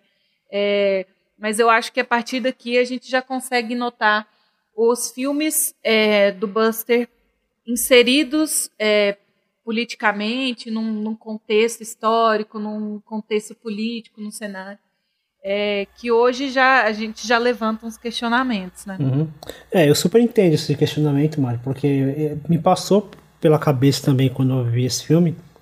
Só que eu acabei enxergando de uma outra maneira, assim. Eu, eu enxergo que há esse deboche, ele leva a, a guerra de uma maneira sarcástica mesmo. Só que por um lado, é, eu vejo que o que ele mostra é que essa guerra, ou que essa e outra, mas ele está falando especificamente dessa, que existe uma, uma clara falta de ideologia em, muita, em muitas pessoas que nela participaram, porque ele era, o personagem dele, ele, ele é alguém que está na guerra não por, por uma ideologia, ele não está na guerra defendendo aquelas pautas. Ele simplesmente está na guerra porque ele quer impressionar uma garota. Porque a sociedade meio que. meio que. Impõe. Né? Impõe, é, exatamente. Impõe, exige que ele seja isso, né? É aquilo que eu comentei no filme passado. As pessoas exigem que o Buster Keaton seja, que os personagens do Buster Keaton seja algo. Que é algo que não necessariamente ele, ele é. Ele não vai. Filme que ele não é esportista, ele precisa ser. Filme que ele não é um, um soldado, ele precisa ser. Filme que ele não é esse machão alfa, ele precisa ser. E eu acho que aqui é, exige-se que ele seja um soldado, que ele defenda uma causa da qual ele não tem interesse, ele nem sabe o que é. Em momento algum, o que aqueles, o que aqueles, aqueles soldados estão defendendo é pauta. Porque para ele, é isso, para ele, ele não quer, ele não, eu não digo que ele seja aquele aquela conversa, tipo, ah, o cara isentão que não quer falar sobre as ideologias daquela guerra. Mas pro que ele quer contar, pro personagem que ele quer contar, pouco importa. Pouco importa o lado ali. Porque o que ele está falando é sobre essa exigência, sobre uma. É como é, pessoas que participam da guerra simplesmente porque elas precisam participar de uma guerra. É, se, a gente, se a gente pegar isso nos anos 80, seria a guerra do Vietnã seria o que o seria o que o, o Spike Lee fez recentemente no das Five Blood, sabe? É, é você colocar pessoas ali para ganhar uma guerra do qual eles nem sabem o que, que eles estão defendendo. E o Buster Keaton meio que foi inserido, o personagem do Buster Keaton meio que foi inserido nesse contexto. Mas é, eu acho interessante. Vai, vai, ter um filme ali que eu vou, que eu vou também levantar uma problematização que, que me incomodou bastante. Mas é assim também, né? A gente não pode ser anacrônico diante de alguns temas, precisa problematizar também. E eu falo assim, tipo, se você assistir um filme, é, sei lá, dos anos, 90, dos anos 80 para trás, eu tenho quase certeza que eu vou encontrar alguma coisa ali que, que hoje não vai não vai ser, por exemplo, vai, eu vou pegar, por exemplo, é, assistir pro último filme que eu assisti pra pauta, não foi nem do Buster Keaton, mas pelo contexto, assisti Luzes da Ribalta, que é o último, não o último filme, né, mas é o filme, é o famoso filme de Chaplin, ele contracena com o Buster Keaton, acho que é o único filme que eles contracenam, um filme lindíssimo, mas tem uma cena de agredir, tipo, um, um, homem que dá um tapa na cara de uma mulher e ela agradece porque ela tá meio que precisando daquele tapa. Então, assim, cara, é, é bem problemático, assim. Ao mesmo tempo, ao mesmo tempo, sei lá, é, tentar entender o, o, contexto que, que levou a, a, ser filmado aquela cena, mas não no sentido de passar pano ou de relevar. Acho que precisa ser, precisa ser problematizado, precisa ser, ser criticado, mas entender também o contexto da época, né? É, e assim, indo na contramão, o cinema do Keaton como um todo, assim, as personagens femininas são ousadas. São mulheres que, assim, apesar delas estarem reproduzindo um, um discurso machista, é bem patriarcado, assim, né? É, elas são, são personagens que tomam partido da, do, do, do, do homem que é, está sendo oprimido ali, que está sendo desacreditado pelos outros.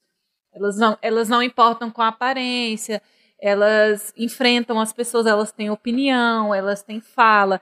Tem até uma cena interessante nesse filme que eles estão na perseguição do trem, ele já conseguiu resgatar a namorada, né? E aí ela fica sem ter o que fazer ali no vagão do trem, né? Porque é ele que tá dirigindo. Aí ela acha uma vassoura e começa a varrer e organizar o, o, o maquinário ali, né? O vagão do trem, assim. Que é, é, uma, é uma reação, é um comportamento é, bem patriarcal mesmo, assim. Da dona do lar, a né? mulher, quando ela não tem o que fazer, ela tem que arrumar um serviço doméstico e tal. E aí ele mesmo, ele toma a, a vassoura dela e joga fora e pede para ela jogar lenha no, no fogão e rouba um beijo dela e sacode a cabeça dela. Sim, ela participa da ação o tempo inteiro, né? É, então assim, tem esses contrapontos. A gente vê que nesse, ele tá indo na contramão em muitas coisas, é, mas ele ainda não está isento de reproduzir alguns, ah, é. é acho que é, isso é inevitável. discursos, né, que vem por meio que por simbiose, assim, né, nasceu naquele contexto e tal, mas não é nada tão, tão super agressivo, assim, como outros filmes que a gente já viu. Ah, né? sim. É tanto que uma é nação, sei lá, assim, não tem nada nesse nível, assim. Ah, sim, ele é. reproduzir algumas coisas. É. E eu até, eu até tava, tava vendo algumas críticas que, que fizeram pro filme na época e muito se apontou para um certo mau gosto. É, eu acabei não lendo a crítica inteira, só vi alguns comentários. Não sei se esse mau gosto tem a ver com essa, o fato de lidar com a guerra. Mas é, é interessante como esse filme ele foi mal recebido na época. Né? Não sei se ele foi.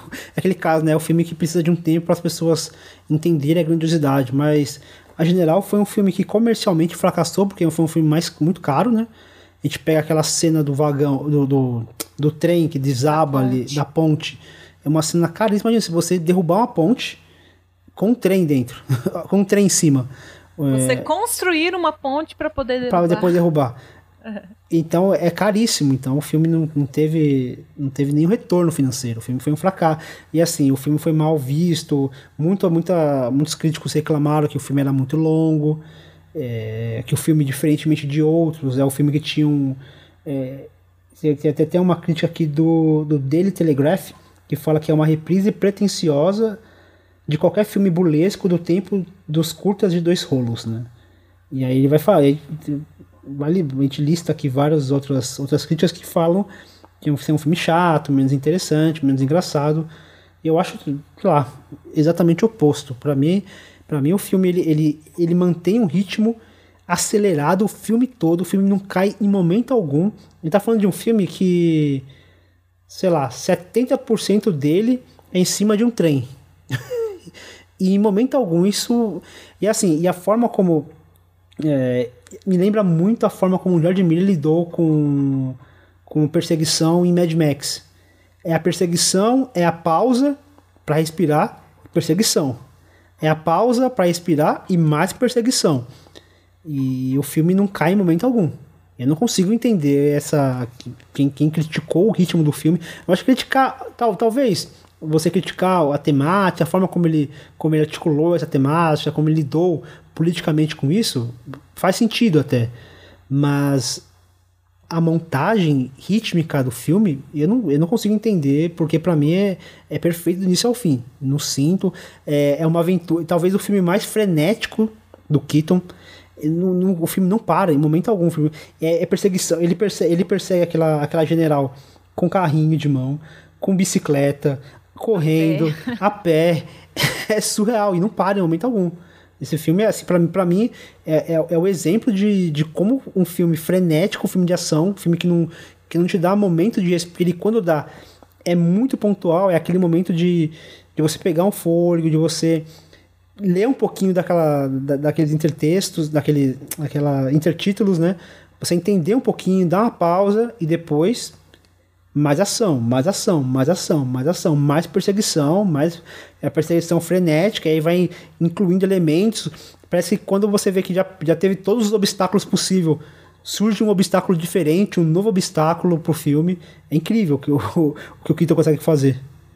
É, esse daqui deve ser um dos filmes que ele menos usa intertítulos, por exemplo, né? Acredito Porque que ele sim. Deve, ele vai usar pro, pro início, pro final e pro meio, meiuca, né? Que é, é você meiuca ali, tem que ali que- a...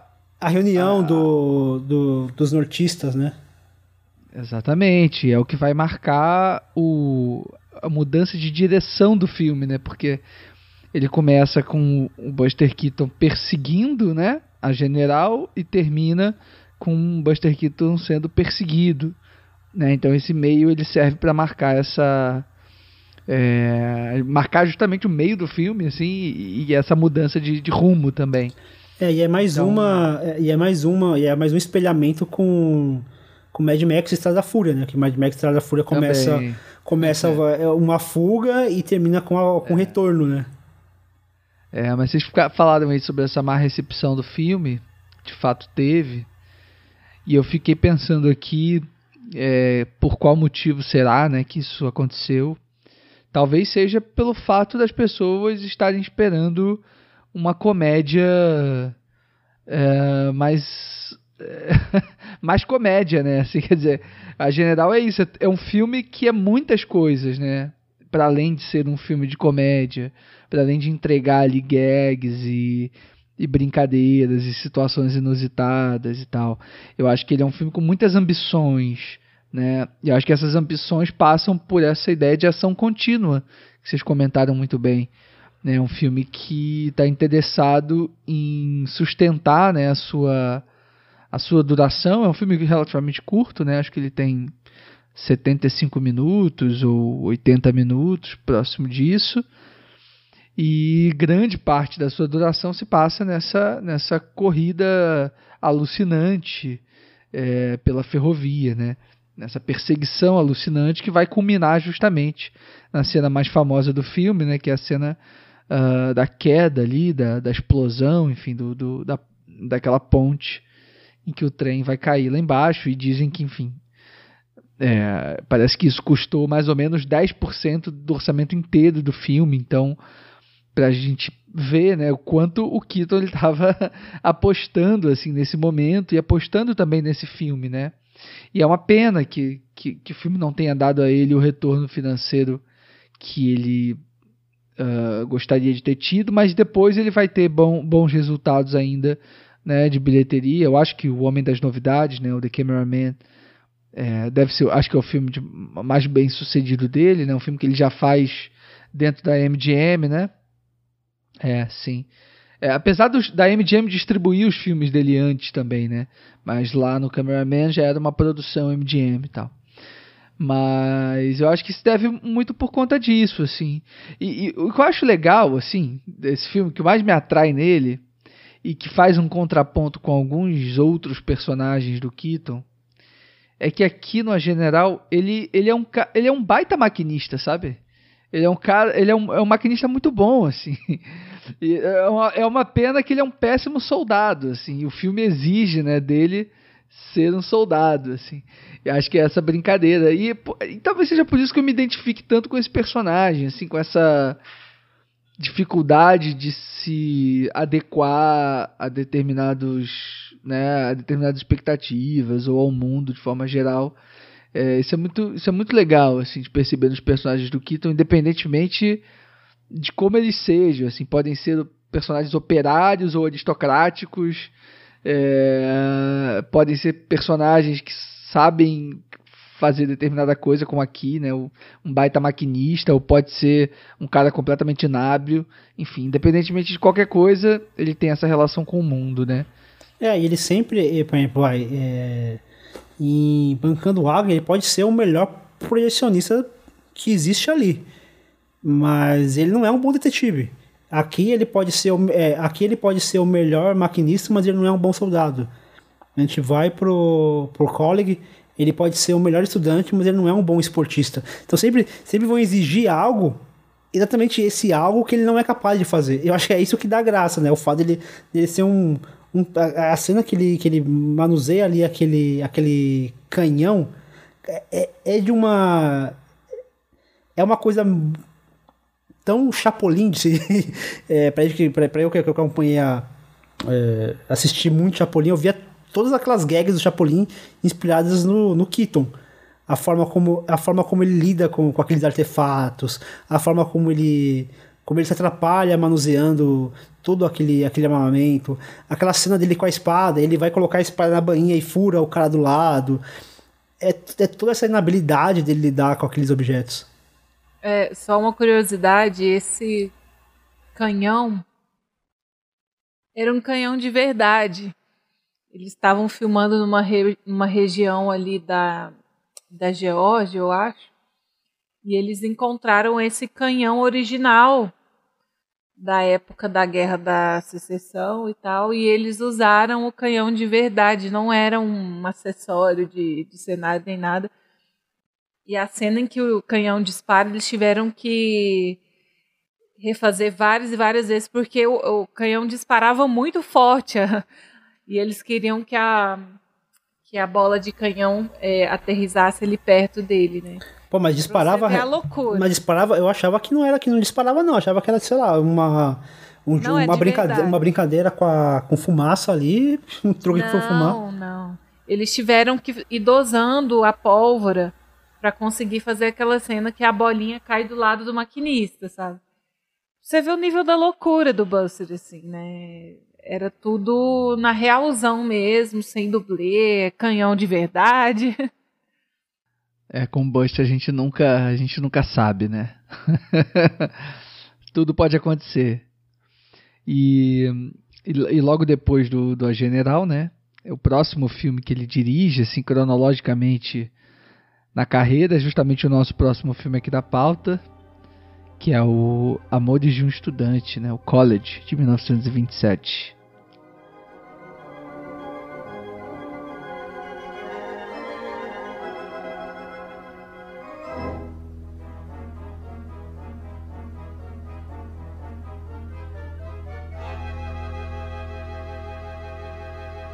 Brilhante nos estudos, mas não tão bem sucedido nos esportes, Ronald encerra o ano escolar como primeiro de sua classe. Já na universidade, ele causará muitas confusões tentando transformar-se em atleta para não perder a namorada para seu rival. Aqui acho que a gente desdobra algumas discussões né, que estava tendo na general. Essa discussão principal assim de uma mulher, de um par romântico que exige dele determinada coisa, né, que se repete. E acho que fica difícil também é, pro Buster, assim, fazer um filme depois do A General, né? Um filme tão ambicioso quanto aquele que ele tinha acabado de fazer. Então aqui ele vai, enfim, para essa tarefa difícil que é suceder o A General e faz um filme um pouco mais uh, uh, dentro ali da, da, dos certames do que ele pode fazer, assim, né? Um filme bem mais controlado, né? É. Bem, é, a gente sente o controle muito grande, né? É engraçado que, voltando para esse papo de é, inabilidade, esse desencaixe, assim, eu acho que o mesmo quando o personagem está no habitat natural dele, ali na formatura da escola, ele é o melhor aluno, ele vai discursar, ele está no meio dos professores é, todo, que admiram ele, né?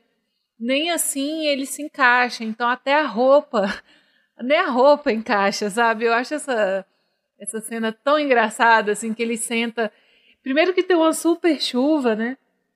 Deve ser horrível gravar com a chuva assim, que eles, eles, fizeram uma chuva bem forte, né, pra, pra cena, e é tudo muito engraçado, assim, ele tentando achar um guarda-chuva, e ele senta ali na calefação e a roupinha começa. E é bem progressivo, né? A roupinha encolhendo e tal, até o momento que ele vai fazer o discurso. Eu acho que bota muito em xeque essa questão da masculinidade, né? Do cara se sentir muito exposto ali em cima, com aquela roupinha muito justa, e todo mundo rindo dele. Então, assim, não interessa se ele conseguiu uma bolsa na melhor universidade, se ele é o orador da turma, se ele é, se ele é inteligente pra caramba, né? O que importa, ele sempre falta, assim, e nesse caso chega a ser uma crítica é engraçado porque ele é a pessoa atlética, né? Então seria um, um tipo de crítica à própria persona dele, né? Que é o cara atlético. Ele não é um cara, não é o cara intelectual, é o cara da fisicalidade. E é justamente esse contraponto que ele propõe aqui, né? Mas acho que é essa brincadeira que é legal, na verdade, né? É você saber é, que ele, ele, ele é um cara que poderia fazer todos aqueles movimentos é, e que o, o, próprio Keaton ele não, ele não se considera esse, essa pessoa muito intelectual. É até aquele conversa que a gente teve no começo da, da gravação, que ele fala que ele não pensava muito na, nos conceitos do, dos planos, né? Ele simplesmente fazia. Eu acho que essa, essa, brincadeira de, do personagem ser ex-intelectual, que talvez ele não seja, um, e um péssimo esportista, o que ele que o Keaton de longe não é, né? É, ele é o, o físico, a fisicalidade dele é absurda. Você vê que quando ele, ele veste aquele uniforme, você fala, pô, ele é magrelinho, mas o bicho é sarado, né? O bicho é forte. Ele, ele, ele tem músculo, ele é 0% de gordura. Mas ele passa e assim, ele convence de que ele, ele é atrapalhado, por quê? Porque ele tá lidando ali com objetos. Então ele lida ali com a dificuldade de amarrar uma chuteira, de utilizar uma bola, de pular aqueles obstáculos, de pular com aquela aquele, como que é aquele bastão, não é bastão. Salto com vara. Salto com vara, exatamente. E aí é, eu... é, ele não consegue lidar com, com, com todos esses objetos e isso cria comicidade na história. E eu acho que é uma, uma, uma referência, assim, mesmo que não, não consciente, mas uma referência clara à própria vida dele, assim. Ele foi um cara que não, a mãe não conseguiu dar muitos estudos, o estudo formal para ele de entrar numa faculdade. E eu acho que ele já deve ter se imaginado e sonhado do, do, da, do Buster Keaton nesse ambiente é, é, acadêmico, né? Como seria, como é legal os jovens, a lanchonete com o milkshake e as pessoas jovens confraternizando e os esportes e tal. É tanto é que ele fala que ele pagou, que ele quis dar para os irmãos o estudo que ele não teve, né? Então acho que é um exercício imaginativo também desse universo acadêmico, do que acontece ali, de como são os, os as panelas, né? Os grupinhos e tal. É, eu acho um, um comentário interessante, assim, é, só que ao mesmo tempo fica fica essa essa esse paradoxo, né? Ao mesmo tempo que eu enxergo ele tentando desconstruir um, um discurso é, de que você não precisa ser só o cara chato intelectualizado que fala mal de quem não é inteligente, tão inteligente quanto você, é, mas que também você não precisa ser só músculo, né? Só aparência. É, que uma coisa não anula a outra, não sei, mas ao mesmo tempo tem essa personagem feminina que está ali para ratificar e reforçar que ele precisa pelo menos tentar ser um, um, esportista e tal. E aí no final vem o personagem do diretor, né, da, da universidade lá do reitor, que também tinha começado encorajando ele nos estudos e de repente não, se você quer se você quer arrumar uma namorada, você realmente tem que fazer esporte, porque eu nunca fiz esporte e eu fiquei pro titio aqui, é. né? É, eu, eu, é, tem duas coisas aí. Eu acho que ele está lidando com um tema muito mais amplo. Eu acho que a questão aqui não é nem, nem esportes e intelectualidade, mas sim uma imposição que, que uma sociedade é, impõe a ele. Você precisa ser isso. É, e pode ser um esportista, pode ser um soldado, pode ser um, um macho alfa. Eu acho que ele está lidando mais com, com esse tema e usando o, a questão do esporte para fazer essa gag mesmo, essa, essa coisa de, de ele ser uma pessoa muito física, muito física e, não, e não, não saber lidar com essa fisicalidade. Eu acho que é mais é, é uma piada, na verdade, ele está lidando com um tema muito mais amplo. E aí é uma conjectura minha, pode não ter, pode não ter fundamento nenhum, mas eu acho que a, é, a experiência que ele teve também, aqui começa meio que decadência financeira dele, que é quando a, a esposa dele pede para ele construir uma casa maior, e aí ele vai, se endivida todo e constrói lá uma mansão absurda, depois ele precisa arruma, vender a alma para MGM basicamente para é, poder. É, parece que a casa custou 300 mil dólares. Né? É, então meio. Nos anos 20 era um absurdo de caro. Então se a gente parar pra pensar, é meio que o que essa personagem acaba fazendo com ele também, né? Exigindo que ele faça algo que ele não tem condições de fazer. Só que aí o filme ele leva, ele, ele trata o assunto com muito mais leveza, tanto que no final é, ele tudo que ele consegue fazer de salvar a menina ali da, daqueles, daqueles é, é, abusadores, ele consegue fazer por conta do esporte que dos esportes que ele aprendeu ali, né? Ou que ele pelo menos teve um primeiro contato, né? Ele, ele consegue escalar, ele consegue pular, ele consegue pular obstáculos.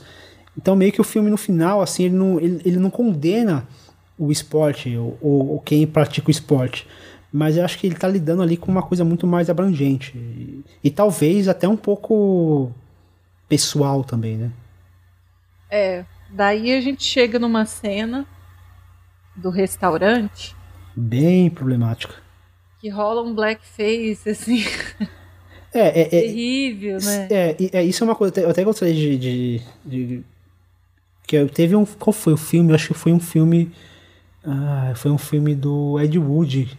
Que eu comentei sobre isso, né? Sobre como. Quando, quando eu vejo uma cena assim, é uma coisa que, que me incomoda e me tira do filme. Assim, eu não consigo mais apreciar um filme. Mas eu acho que existe uma diferença aqui. É, é condenável, óbvio, que blackface não, não deve ser feito em, em hipótese, circunstância alguma.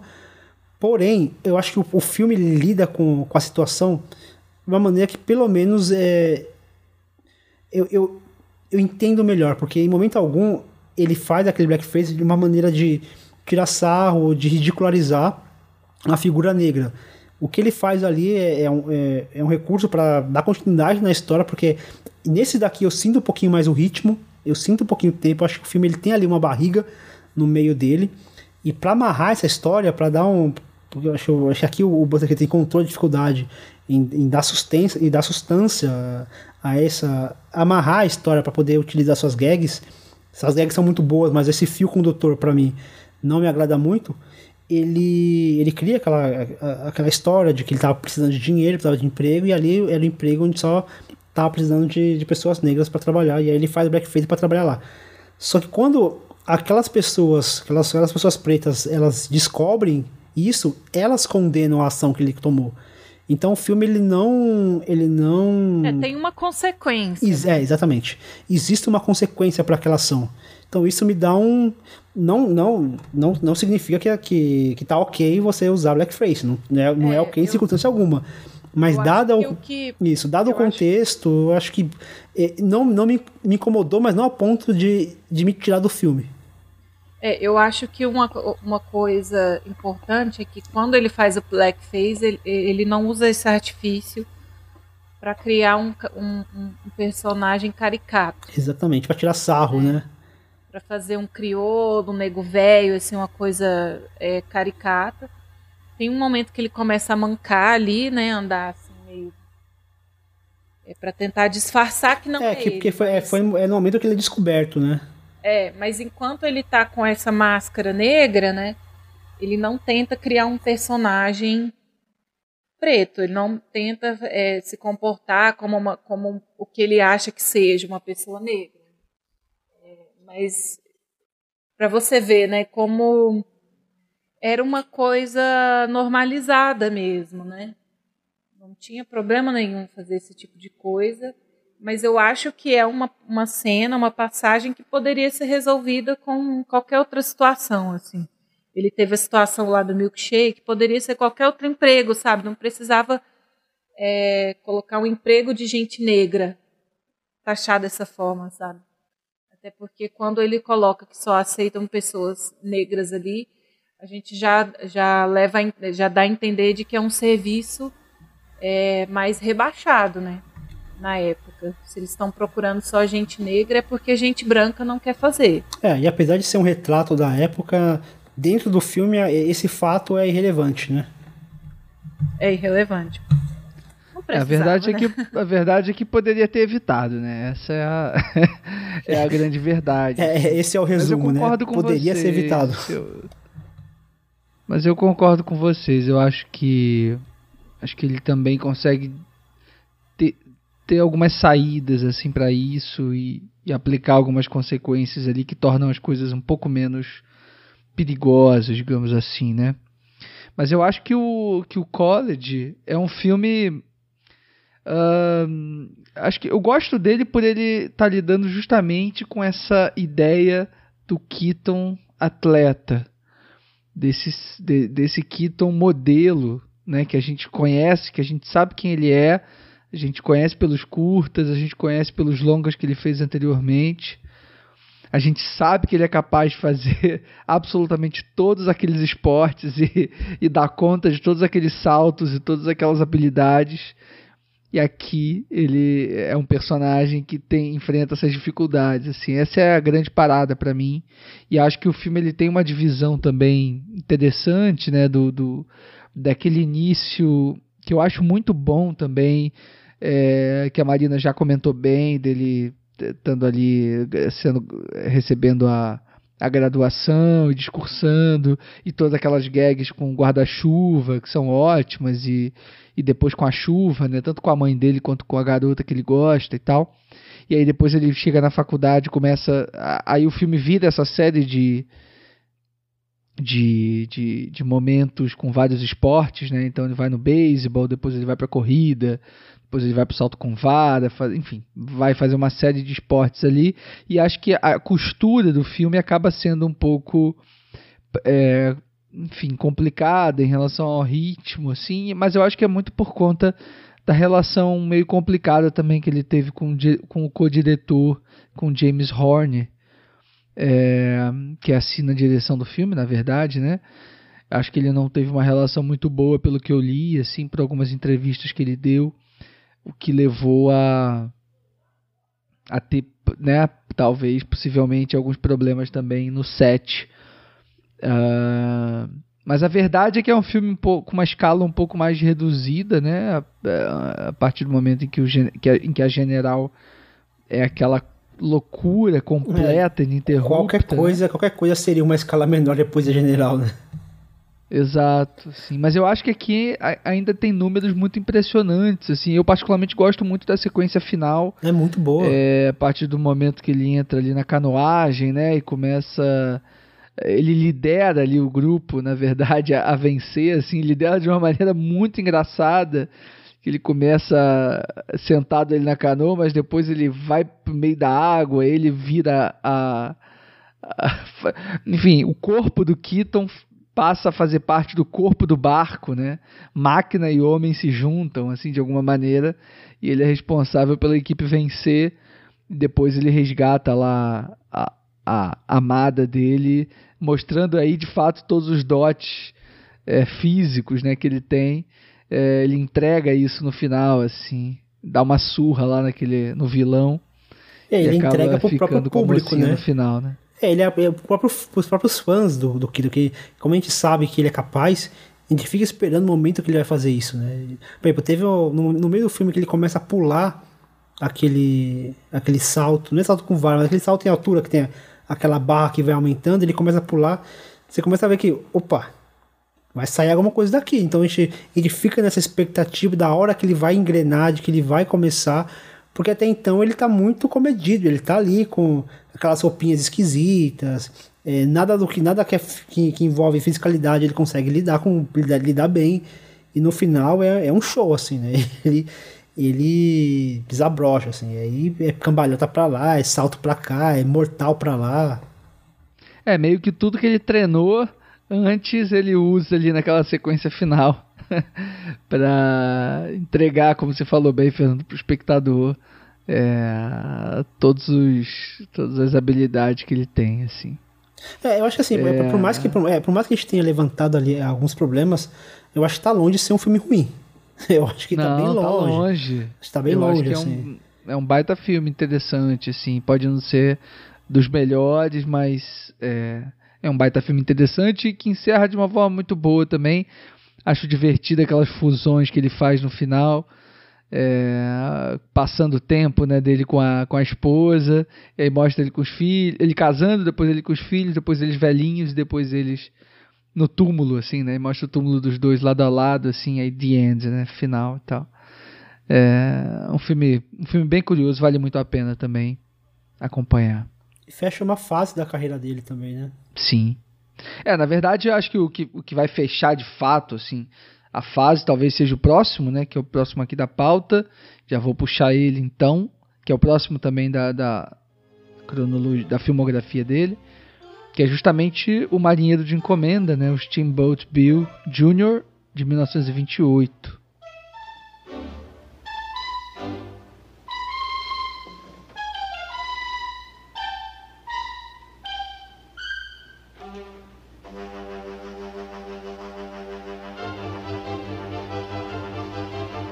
Capitão William Canfield e John James King são adversários na luta pelo controle do transporte de passageiros em River Junction.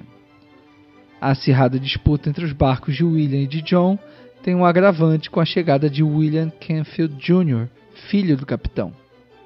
Depois de começar a trabalhar com o pai, ele se apaixona por Marion King, filha do rival.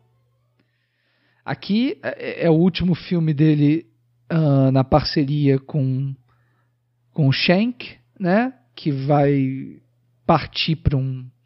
Enfim, encerrar ali a trajetória dele enquanto um produtor, um diretor de estúdio independente e vai se dedicar ali a, a, enfim, aos serviços, assim, a, a, vai se dedicar exclusivamente à administração da United Artists, que é, que é o estúdio dele, e ele ac acaba aconselhando depois desse filme que o Keaton assine justamente um contrato com a MGM que aí posteriormente a gente vai falar. Então aqui no Steamboat Bill Jr. ele encerra esse ciclo, é, digamos assim, que ele tinha um controle artístico absoluto, né? E tinha um prestígio também. E acho que encerra muito bem, né? É um filme que, apesar de repetir algumas gags do início da carreira dele, como a gente falou da gag do, do, do, prédio, que, da casa que cai em cima dele, ele passa ileso né, pela janela, uh, que, que, é uma, enfim, uma citação direta do, do One Week, lá de 1920. Aqui ele, ele entrega uma, uma dimensão, assim, em termos de, de relação com a natureza, em termos de, de de, de preparação, né, de, de design de produção, enfim, de, de, de, de direção propriamente dita, num nível que, assim, acho que dificilmente a gente consegue comparar dentro do, do cinema do Keaton, né? E até depois, não, até depois, tem um vídeo, vou até mandar para vocês depois, não sei se vocês viram, do Everything a Painting, onde ele fala sobre, sobre as influências do Keaton e tal, e mostram diversos filmes que fizeram cenas muito parecidas com essa. E posterior ao Keaton, filmes assim, recentes até. E aí quando ele mostra o original, você pensa que, cara, o que ele faz, porque ali é toda uma construção. É a forma como aquela, aquele rosto é, gélido dele lida com, com uma casa que cai em cima dele. E ele simplesmente olha assim, com aquela cara dele é, sem qualquer tipo de reação e que sai correndo, sabe? É muito. A, aquela cena é, é incrível, assim. É, e assim, ele não move um músculo quando a casa cai. É um negócio inacreditável. Uma casa cai em cima dele, é um, um espaço assim de. Vai, uns 70, 80 centímetros quadrados daquela, daquela, daquela janela, cai e ele não move um músculo. É inacreditável. É uma confiança na, na no trabalho dele, né? Muito grande. É, eu acho que esse filme é interessante porque ele traz de novo essa discussão e aqui muito não é tão sutil, mas acho que melhor trabalhada a questão da masculinidade, assim, né? Da relação entre pai e filho, dessa ausência da figura paterna, assim. É, eu não sei se teria relação com a vida pessoal dele. Eu sei que ele tinha um bom relacionamento com o pai, mas o pai se tornou alcoólatra depois de um tempo. Mas assim, é, essa ele, ele leva o discurso adiante, assim, vai até para a questão da, da vestimenta, né? Então, primeiro que eu já acho um absurdo um pai que não vê um filho desde que o filho era um bebê, assim. Isso é muito é verdade. engraçado.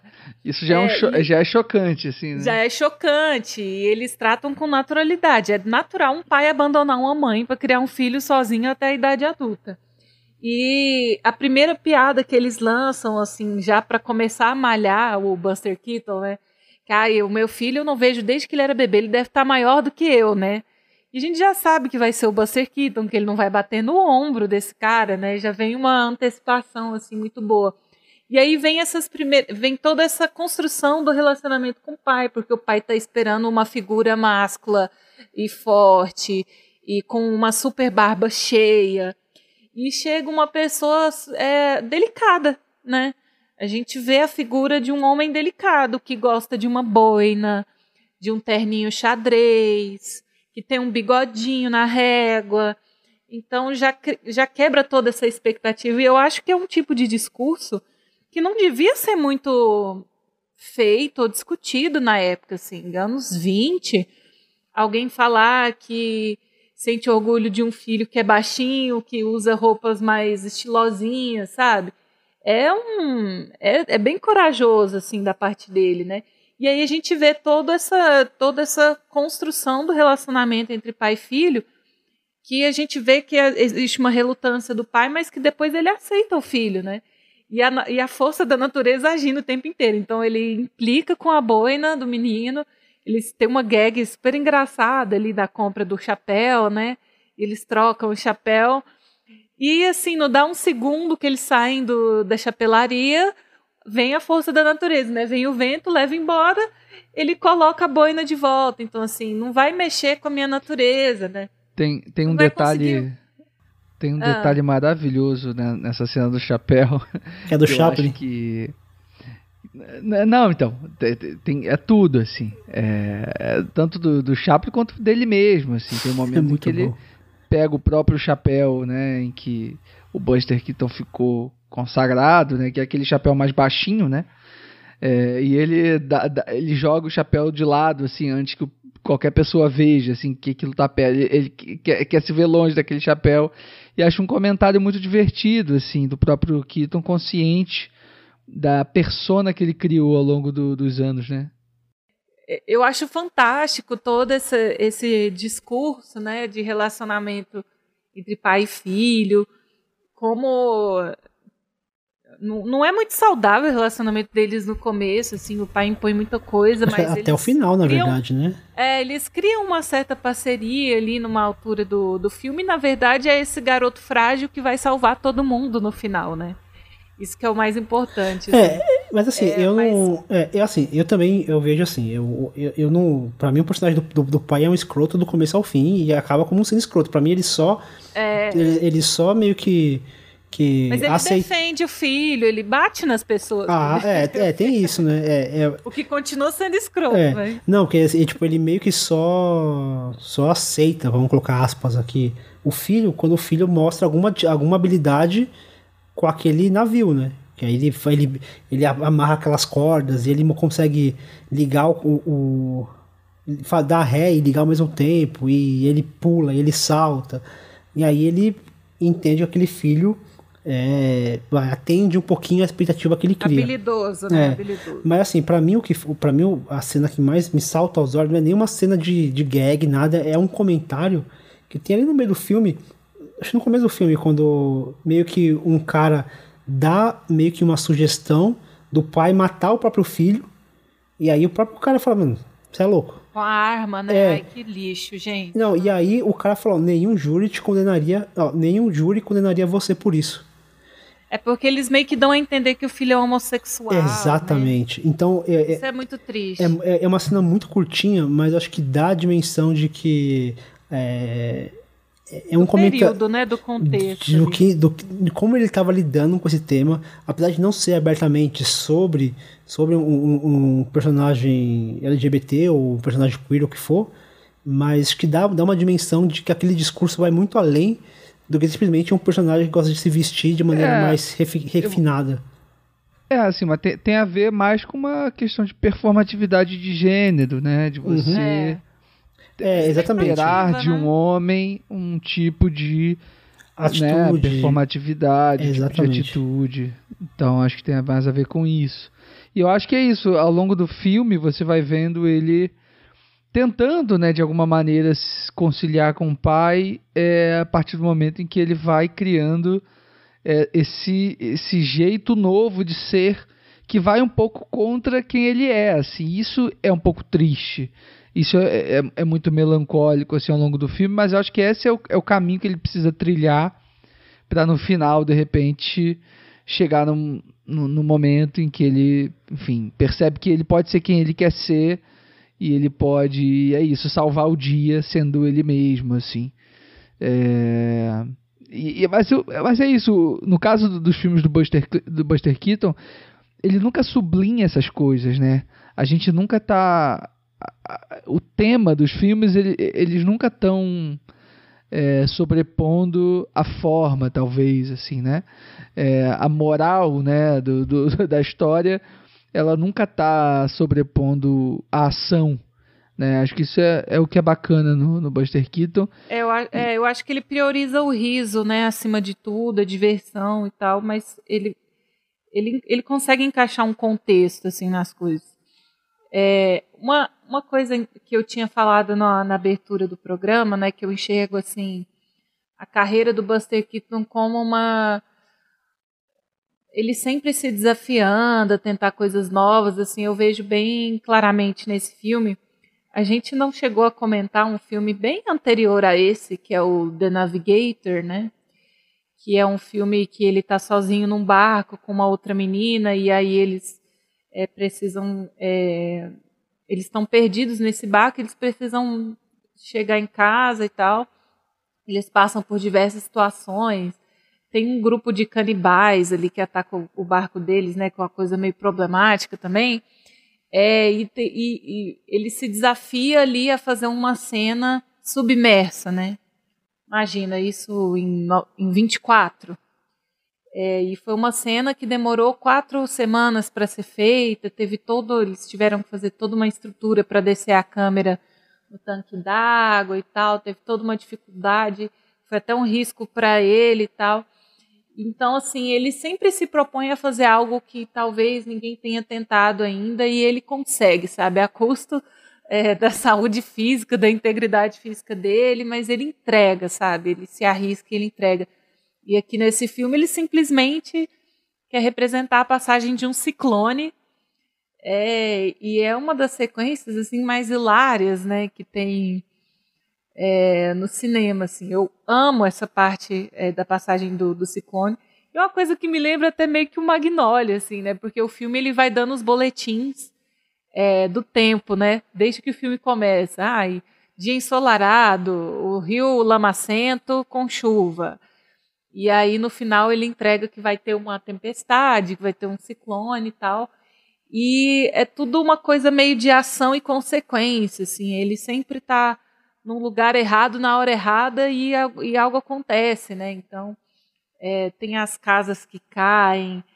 É, chega um momento absurdo, assim. Eu, eu não sei se eu estou confundindo com algum outro filme, mas que ele se pendura numa árvore e a árvore sai inteira do chão. Não, é assim. esse mesmo. É, é, é, aqui mesmo que isso acontece. Eu, é. é, eu fico vendo claramente um guindaste puxando aquela árvore, assim, e ele pendurado. Então, é, é, é muito imaginativo, assim, você vê a mente criativa dele borbulhando mesmo, pensando, cara, o que, que eu posso fazer com um vento a muitos quilômetros por hora? É, o que, que eu posso fazer sair do chão e voar e dar piruetas e tal? E ele entrega tudo, né? Assim, sendo uma casa ou um carro que está sendo arrastado pelo vento, ele está pendurado junto ali. É muito engraçado. É, eu gosto muito do momento que ele está naquele. Não sei se ele está no teatro, o que que é que aí tem uma, uma, uma plotagem assim na parede do fun dos fundos com, com um lago, né, uma coisa assim. ele, ele se joga assim, né, como se fosse cair no lago e dá de cara com, com aquela parede, assim, com aquilo tudo. E, essa, e, e, a parte final também gosto muito, assim, quando ele salva o pai, né, que está naquela, que tá na prisão, e aí a, a, meio que o, o tornado leva uh, a casa, né, a prisão toda, assim, o pai dentro das grades, dentro das quatro paredes, sem poder sair. E, e é, uma, e é, uma, é uma ação muito arriscada, assim, para o personagem. E, e, e, o filme, que é um filme, obviamente, de comédia e que vai dando esse tom de comédia nos detalhes, mas ele é um filme muito tenso também, né? A gente fica agoniado, assim, eu particularmente fico, assim, agoniado com, com tudo aquilo que está acontecendo. Então, tem essa, essa sensação múltipla, né?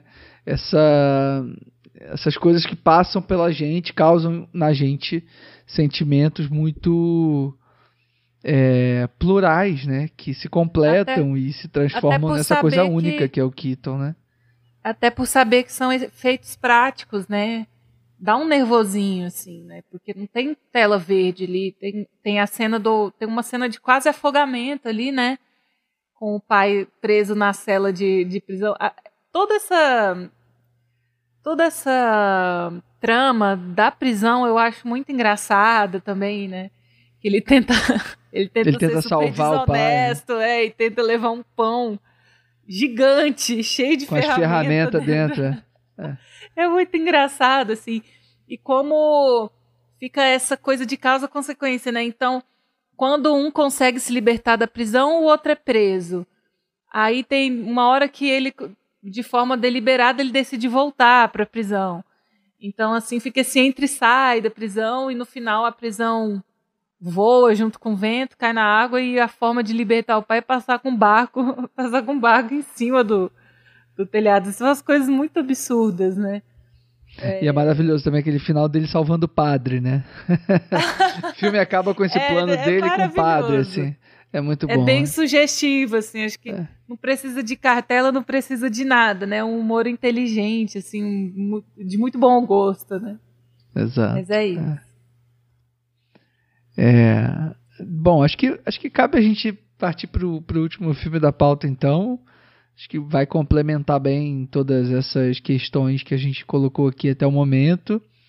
É, também vai dar para a gente falar posteriormente o que aconteceu né, com Buster Keaton após, após esse filme também, que é O Homem das Novidades, né, The Cameraman, de 1928.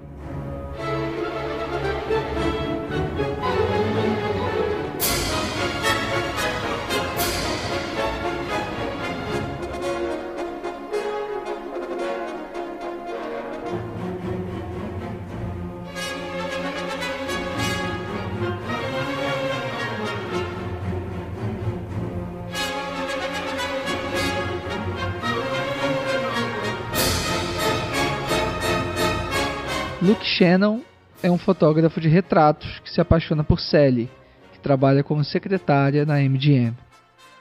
O maior rival de Luke na disputa pelo coração da moça é um câmera da companhia. Dessa forma, Luke decide arrumar um emprego justamente na MGM para impressioná-la, mesmo não tendo nenhuma experiência na função. É, é isso, assim, um personagem absolutamente é, também, assim como lá no A General, um cara que está imerso numa função que ele não sabe executar, apesar dele ser um profissional de uma função parecida aqui nesse caso, né? Ele é um fotógrafo, enfim, um fotógrafo que sabe o que faz, mas de repente ele se depara com a necessidade de ser um fotógrafo de imagens em movimento, né? De ser um cinegrafista, que é uma novidade para ele, né? E aí ele vai se meter nas confusões mais absurdas. E aqui, na minha opinião, por mais que seja um filme uh, já nessa era MGM, né, nessa era marcada por uma talvez perda de controle criativo uh, do Keaton diante dos seus projetos, eu acho que aqui ainda há um resquício muito grande de um domínio absoluto do Keaton sobre o que ele queria fazer. E mesmo que não tivesse, enfim, isso talvez a gente nunca saiba com, com exatidão, mas eu acho que tem. O filme ele fala por si só. Eu acho que ele é um filme, na minha opinião, é, genial do início ao fim. Eu acho que ele comenta muito também, assim como a cena do chapéu lá no Steamboat Bill Jr., que a gente acabou de comentar. Eu acho que aqui ele comenta também é, muitas coisas em relação à carreira do Keaton comenta um pouco uh, a forma como ele trabalhava, né? Obviamente lidando com a, com a metalinguagem do cinema, né? A partir do momento em que ele é, interpreta um cinegrafista e que está fazendo aquelas imagens para um cinejornal e tal, né? Mas eu acho esse filme muito incrível mesmo, assim. Eu não sei se vocês gostam dele tanto quanto eu. É, mas desde o início, com mais uma vez reforçando essa ideia de espaço e de solidão e de como uma multidão invade um plano aberto é, logo no início, né, que você tem aquela, aquela passeata acontecendo e que ele acha, enfim, que tá meio disperso naquilo tudo, não sabe bem o que está acontecendo. No final vai ter um espelho disso também. É, até o momento em que ele encontra a moça pela qual ele se apaixona e vai Gente, de mas... fato se entregar à função de cinegrafista na MGM. Enfim. Gente, mas só eu acho completa. muito. Eu só eu acho muito creepy assim quando ele encontra uma mocinha num espaço muito apertado, ele começa a cheirar o cabelo dela. É, é sempre meio estranho, creepy assim. a relação é dele com creepy. as mulheres, assim. É. é. mas eu acho que traduz muito esse, esse sentimento de deslocamento dele, assim, né? Parece que ele não sabe nem reagir quando ele encontra uma mulher muito bonita, assim. É muito engraçado, né? Eu também amo esse filme, assim. Tem. É, tem muito da assinatura dele mesmo. Tem uma cena que eu acho muito linda, assim, que ele está em casa esperando a ligação, né? É, da mocinha. E é uma sequência toda muito legal, que a câmera percorre os andares, né? Enquanto ele corre. E é essa briga, né? De quem vai mais rápido. Ele ou a câmera, assim. É... Essa, essa, essa fisicalidade dele muito aflorada para atender o telefone. Em alguns momentos ele vai para o porão em alguns momentos ele vai para o terraço, e daí, é, sem nem esperar ela terminar de falar, ele arrebenta o fio do telefone e sai correndo pela rua. Então é quase que um plano longo, assim. Ele sobe, desce as escadas, intercala com ela no telefone e ele já sai do prédio correndo, assim, num plano bem longo, ele correndo pela cidade até encontrar com ela, assim. Isso é muito Buster Keaton, né? Esse essa fisicalidade muito aflorada, a câmera competindo ali para alcançar ele.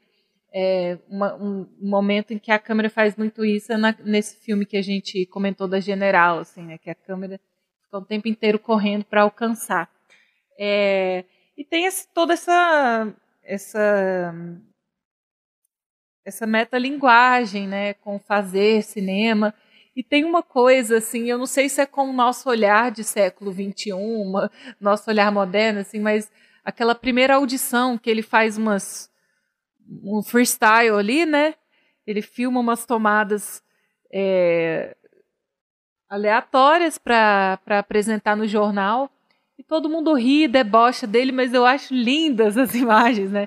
Uma imagem ao contrário, né? Ele faz um cara saltando num trampolim e tendo um rewind, assim, ele indo de trás para frente, umas imagens sobrepostas.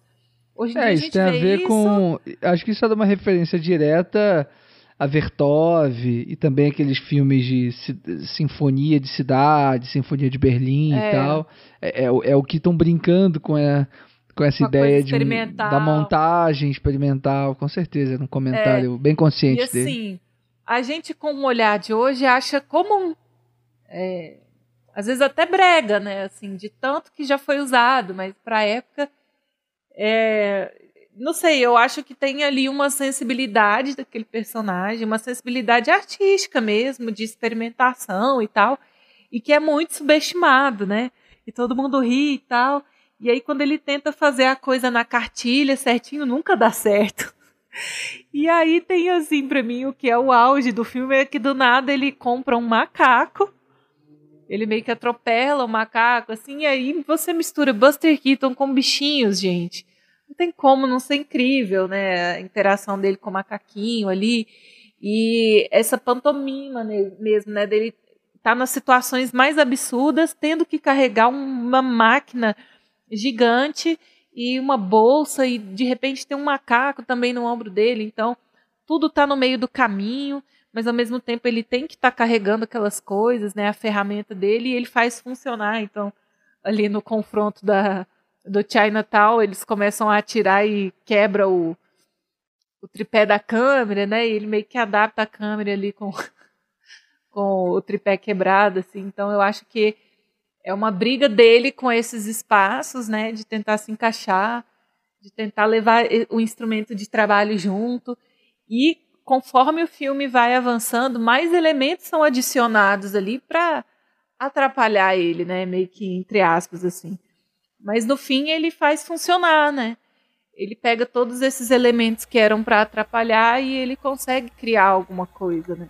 É, mas assim, o que eu acho mais brilhante, eu acho que esse filme ele equilibra tudo que o que o Keaton vinha fazendo até então. Ele tem essa relação dele com a máquina, né? Essa inabilidade dele com com lidar com pessoas, então ele tem ali uma dificuldade em, em lidar com aquele relacionamento, aquele novo relacionamento dele. Ele vai para aquela para aquela piscina pública e é um vexame todo aquela cena dele no vestiário com aquele aquele rapaz se trocando é um absurdo de boa, porque é uma cena longuíssima, é um incômodo, gera um, um constrangimento tão grande. Ele dividindo aquele espaço minúsculo, ele se debatendo com aquele cara e tentando se trocar e não conseguindo. E então ele tem, ele também, ele mescla muito essa essa coisa que ele tem de, de tirar de, de fazer as coisas funcionarem, fazer as coisas funcionarem pelo, pelos métodos menos ortodoxos, né? Então ele consegue fazer aquelas tomadas subindo em cima de um de um, de um guindaste, e o guindaste cai, ele continua filmando, e a câmera cai, quebra todo, quebra o tripé e ele vai segura na mão, ele vai tentando se equilibrar. Então ele tem essa toda essa essa improvisação que o personagem reflete também o que o Keaton faz. Mas eu acho que o que é, o que é mais interessante é também como ele lida com essas gags impossíveis, né? Com essa, com essa brincadeira lúdica. Porque quem filma, na verdade, a, o que faz ele, ele ser reconhecido é a filmagem que o macaco faz, não a filmagem que ele mesmo faz. Então o macaco troca o filme do, do da câmera, o macaco que põe a máquina para filmar, para ele filmar ali aquele último ato heróico dele. Então é, é essa brincadeira de, extrair o fantástico de um filme que o fantástico nem é tema, assim, nem é nem é pauta do filme, mas ele consegue trazer com muita sutileza esses elementos absurdos, esses elementos fantásticos. É, né? E, e, é isso, assim, tem. Eu acho esse filme muito completo, assim, porque ele entrega é, gags de todos os tipos e, e acho que reúne a, habilidades que o Keaton demonstra ao longo da carreira dele inteira. Tem um momento especificamente que eu gosto muito, que para mim, é, é para mim é o momento mais divertido do filme. É, e é louco porque é um momento relativamente bobo assim, é, de, de, um tipo de, de, comédia que o Keaton nem estava tanto afim de fazer nessa época, mas aqui é feito com tanta maestria, assim, com tanto cuidado que eu acho genial, assim, que é o momento em que ele e o cara estão presos naquela cabine, naquele trocador de roupa e eles ficam, sei lá, uns pelo menos uns três minutos ou mais até ali presos e, e cada um sufocando o outro porque o espaço é curto, então é cotovelo na cabeça, é pé na, no peito. Enfim, vão tirando a roupa e colocando a roupa de banho de uma maneira que eu acho um muito momento, divertida, né? Chega um momento que a situação fica tão incômoda que, ele, que um começa a vestir o outro, né? Pra tentar. É, um começa a despir o outro, né? É. é. E eu acho isso é muito, muito bonito, assim, como, como o, o Buster Keaton se, se, se permite também um momento como esse aqui, né? Quer dizer, que ele já passou por tanta coisa, né? Quer dizer, já, já fez tanto tantas coisas diferentes assim nos filmes dele, já apresentou números tão absurdos, né? Cenas tão complicadérrimas e tal. E aqui que ele resolve num plano único, médio. Voltar para algo básico, né? E, e, e, fazendo com tanta maestria, sabe? Eu acho isso. É, é difícil fazer funcionar uma cena dessa com a perfeição que o Keaton faz, sabe? É difícil você não cansar do espectador com o tempo que ele dedica para essa cena e é, e é incrível como a cena ela só funciona plenamente por conta da duração dela. Sabe, se fosse uma cena de 30 segundos, um minuto, não funcionaria. É, ela poderia dar muito poderia. errado. Na mão de qualquer diretor, ela daria muito errado, porque é uma cena longa. E assim, é uma, é uma cena que não tem um. Ela vai escalonando, claro, né? Porque as coisas vão ficando cada vez mais difíceis mas é uma cena que não tem um, um momento de, de, escape, de folga. É aquilo e aquilo vai escalonando e, e, o espectador vai ficando constrangido com aquela situação, né? Eu fiquei mega constrangido. Eu olhava e falei, gente do céu, onde isso vai dar? E, e assim, e o Buster aqui tão pequenininho, o cara grandão. Não, e porque ninguém simplesmente troca de cabine, né? Assim. É, um é. Querendo medir força com o outro, é muito engraçado. É, mas é isso, né? É, é, é, como, é como ele consegue lidar, é como ele, ele tem esse dom de fazer rir com coisas que aparentemente não teriam graça, né? Tipo, dois caras se batendo de um, dentro de um trocador.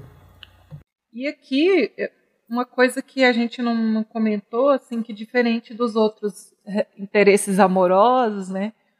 Aqui existe uma imposição social, né, para que ele tenha um emprego melhor e, e vá competir com outro macho lá. É, mas essa imposição nem vem tanto da menina, né? Não vem do interesse amoroso, assim. Eu sinto essa namoradinha dele muito mais incentivando ele ser quem ele é do que do que ah, você tem que fazer filme. Ela rouba uma dica lá do, do jornalista para dar uma oportunidade para ele trabalhar e tal. Mas ela queria curtir aquela piscina com ele, aquele momento, queria passar o tempo com ele e tal. Infelizmente as coisas não dão muito certo, né? Mas a gente vê que da parte da personagem feminina é, não existe essa cobrança para que ele seja diferente. É, não dão muito certo ao longo do filme, mas no final dá certo, assim, né? Eu acho é, que tem um, certo. tem um texto bom do, do, do, do Fábio Andrade na revista Cinética, que ele comenta sobre esse filme, e ele fala que nos filmes do Buster Keaton, o rapaz ficar com a mocinha no final é uma questão política. Eu acho bonita essa afirmação do Fábio, porque isso é uma dimensão que o Keaton traz para todo o filme dele, é, ou quase todo o filme, em que, por mais que ele apresente essa, essa dificuldade diante do mundo, que é uma dificuldade uh, inerente ao ser dele, né, diante de uma modernidade, de uma de um avanço tecnológico, enfim, ou diante da própria magnitude da natureza, como a gente falou aqui, eu acho que aqui no Cameraman tem um pouco de tudo.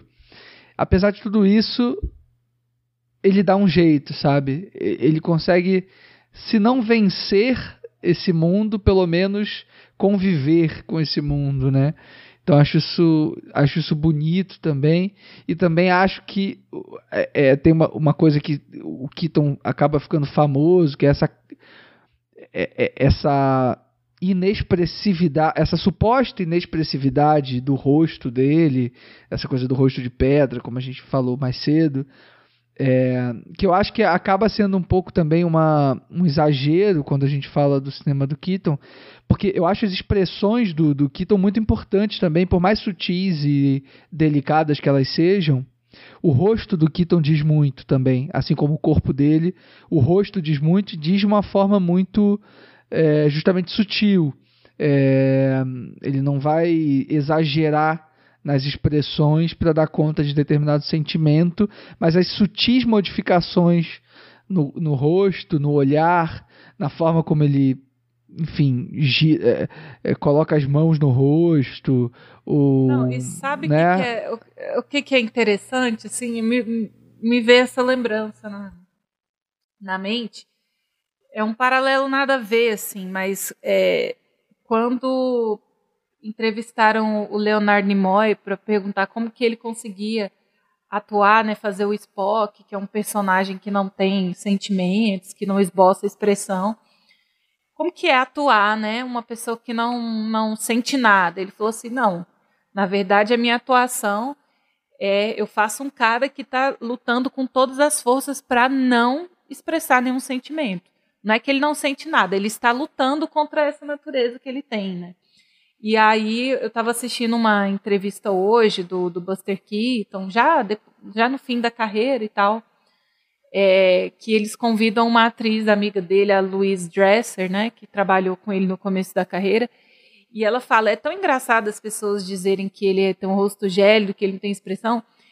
Ele tinha muita dificuldade de segurar o riso no set, ele ria o tempo todo, para ele era uma, uma luta não rir durante as gravações. Então talvez seja esse o ponto, né? Não é que os personagens dele sejam frios, sem sentimento.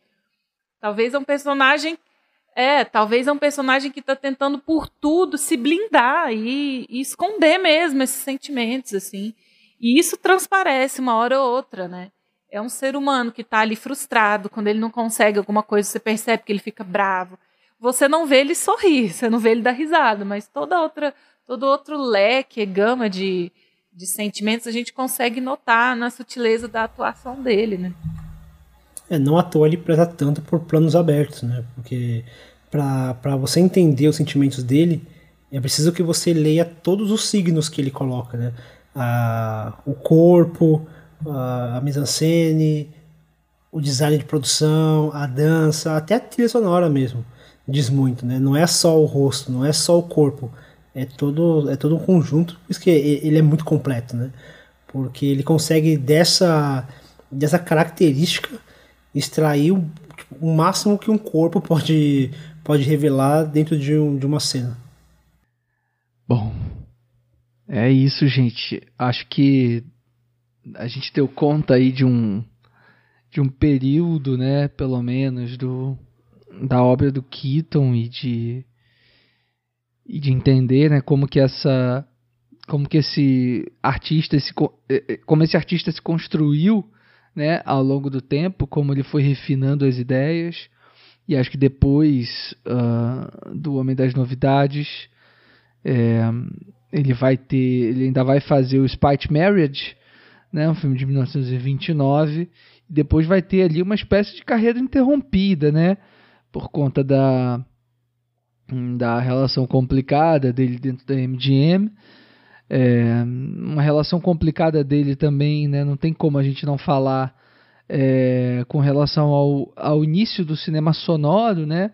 Imagina um, um artista que se dedicou a vida inteira a, a, a se tornar mestre, né? No domínio de um cinema silencioso, você enfim, de um dia para o outro, praticamente tem que se deparar com a necessidade de criar roteiros com diálogos e, e, e, fazer com que essas piadas, com que essas gags se estendam também pelos diálogos. Imagino que não, deve, não deva ter sido uma, uma realidade fácil de encarar para o Buster, né? E e, e para além disso, ele teve problemas muito complicados, assim, pessoais, né? Ele é um cara. Ele era alcoólatra, enfim, teve muitos problemas com bebida que prejudicaram muito a carreira dele na MGM. Foi tudo decorrente de uma. Uh, de uma derrocada, assim mesmo, da vida pessoal dele, né? Porque foram se acumulando dívidas, um casamento que não deu certo.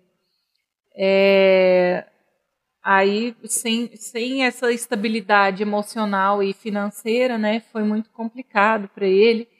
Aí teve esse problema de saúde também do alcoolismo, né? É, mas eu acho que essa mudança também é, de se adaptar para um cinema falado para o próprio Chaplin foi uma coisa que ele relutou muito em fazer, né? Porque o, personagem dele, o como que é o nome do personagem dele aqui no Brasil? O vagabundo. O vagabundo. Carlito? É, é o Carlito. o próprio Carlito, assim, foi um personagem que ele, que ele manteve mudo até o, o, até o último segundo que ele conseguiu. E aí a única forma que ele fez o personagem falar foi o personagem estando bêbado. Que aí ele começava a falar umas coisas enroladas que ninguém conseguia entender. Então, assim, foi uma jogada muito inteligente da parte dele de fazer essa crítica, né?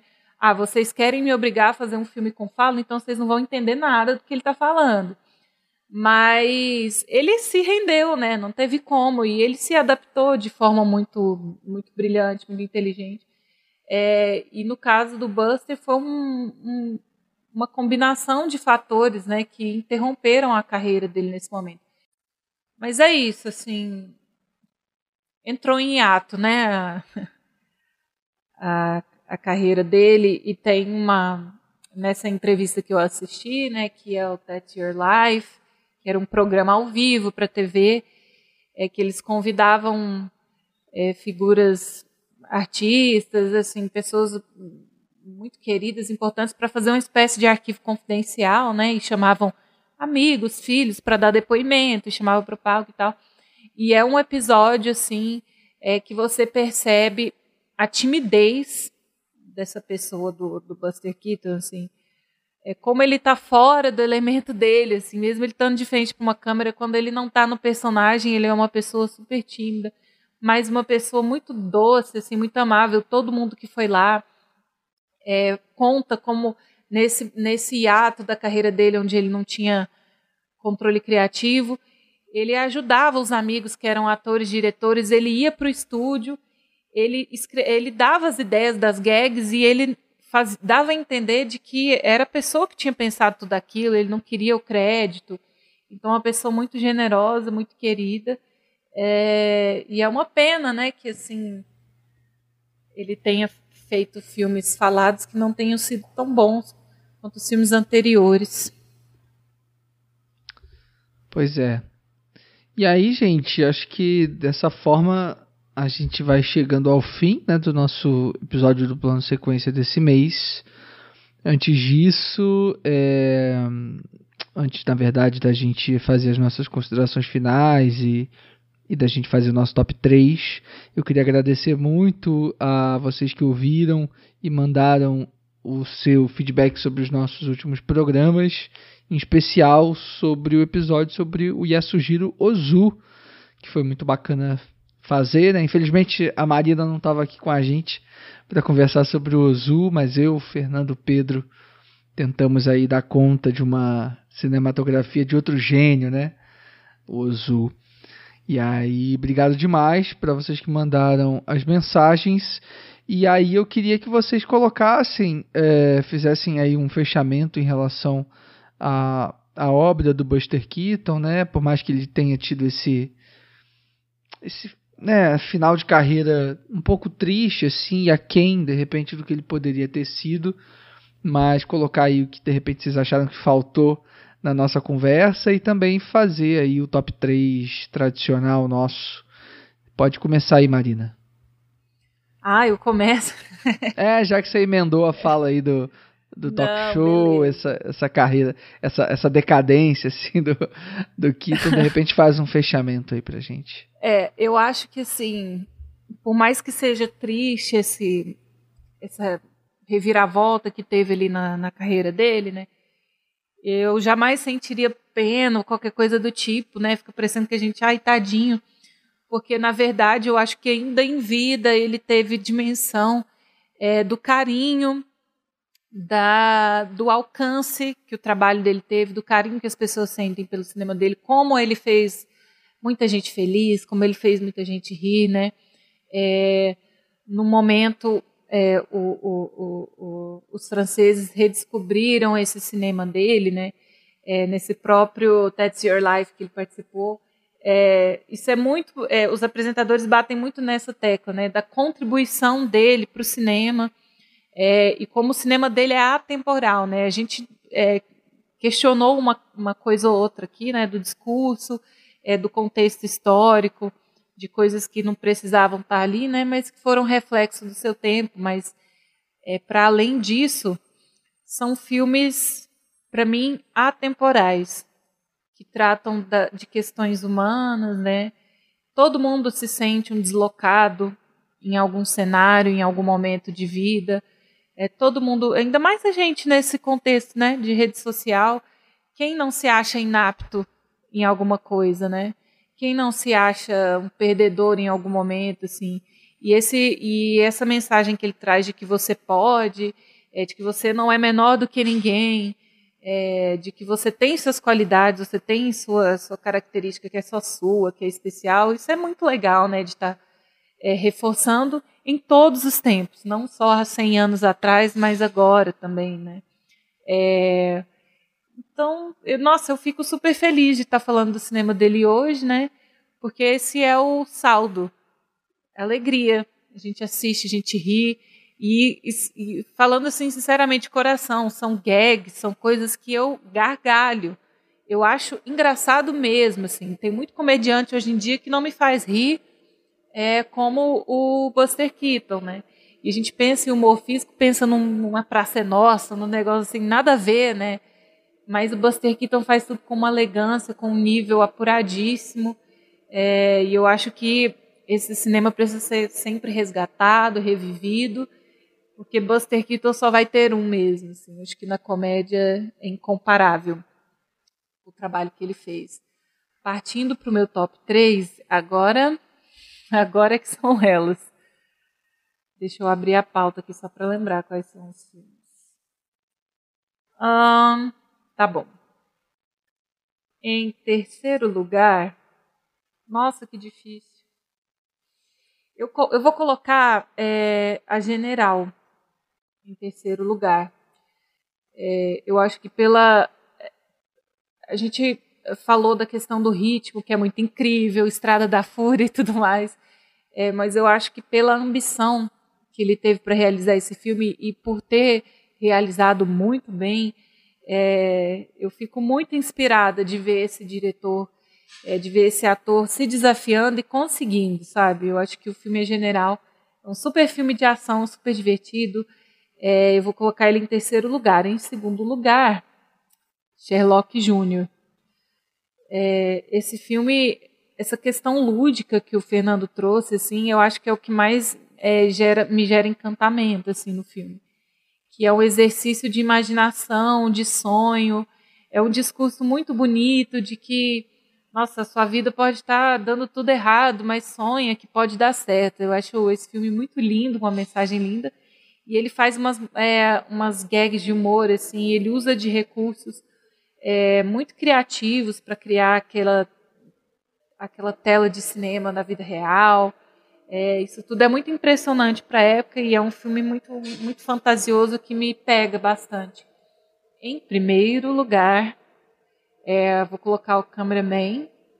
Acho que a gente discorreu bem sobre o filme, mas eu acho que me atrai muito por isso que eu falei do, do Bancanag, né? Essa coisa que o Fernando trouxe da, da fantasia, o macaquinho, a força da natureza, um barco girando, salvamento de afogamento. Esse filme tem tudo. Tem para todos os públicos, todos os gostos. É, então, ficou assim meu top 3. Obrigada, gente. Perfeito, Marina. Eu vou rapidamente aqui depois de você também, porque o meu top 3 ficou exatamente igual ao seu. eu também coloco a General em terceiro, Sherlock Jr. em segundo e The Cameraman primeiro.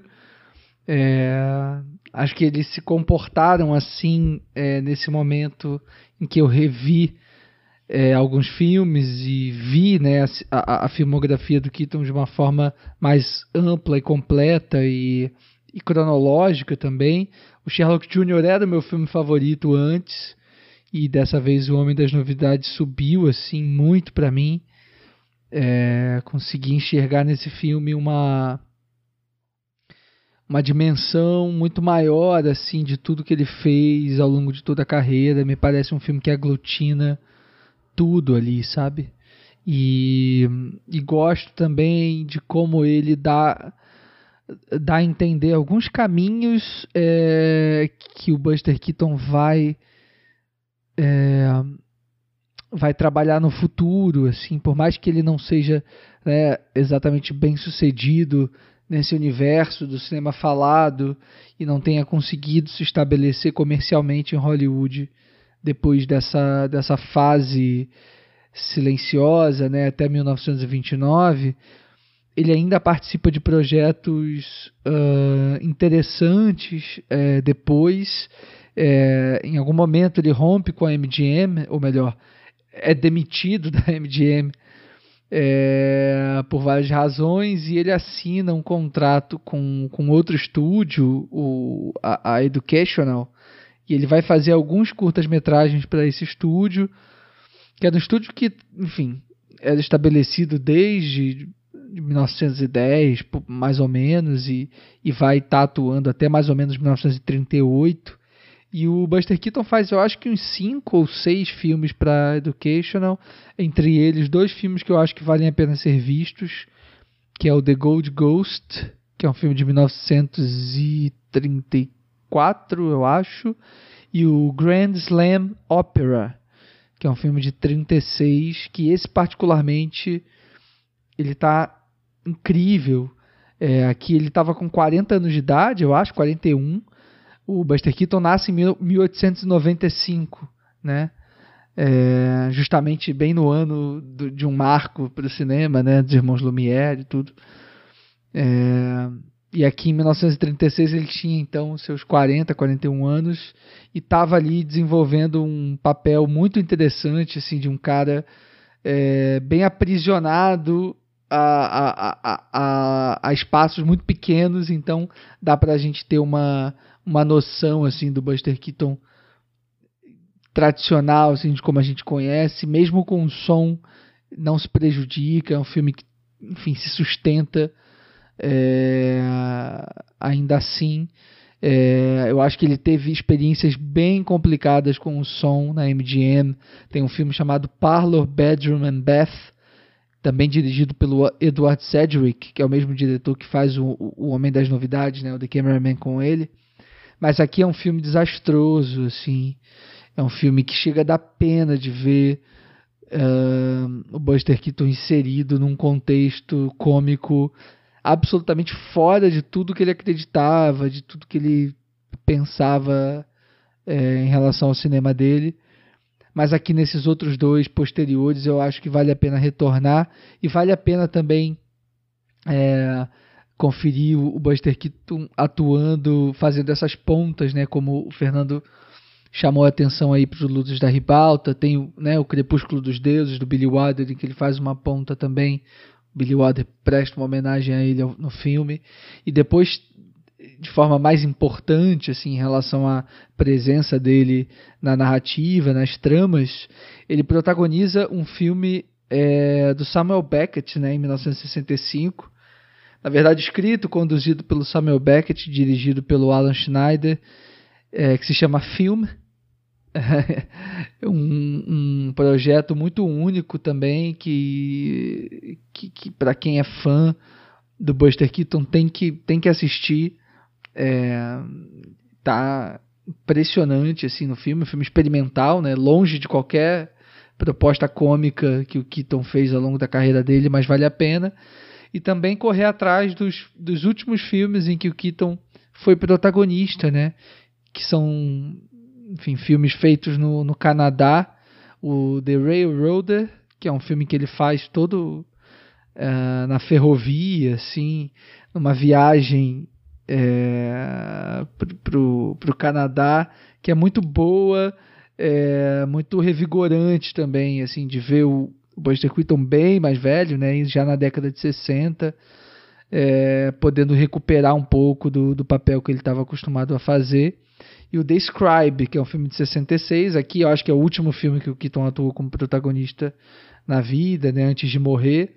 O Keaton ele morre de câncer de pulmão. Acho que ele morre em 66 mesmo. E ele faz esse filmezinho que é uma espécie de é, brincadeira ali com, com construção civil, segurança do trabalho e tal, e vai fazendo várias gagzinhas muito físicas também, do que ele fazia muito no início de carreira. Acho que ele repete muita coisa aqui também, mas com um tom de, né, ah, agora eu tô mais velho e é, esse é o meu legado, sabe? São filmes interessantes de assistir que de nenhuma maneira diminuem a obra do Keaton e fazem a gente é, enfim, pensar de forma melancólica a obra, assim, por mais que o destino dele, o fim dele não tenha sido da forma como talvez ele esperasse. Uh, mas é isso. Fernando, diga lá o seu top 3 e suas considerações finais aí.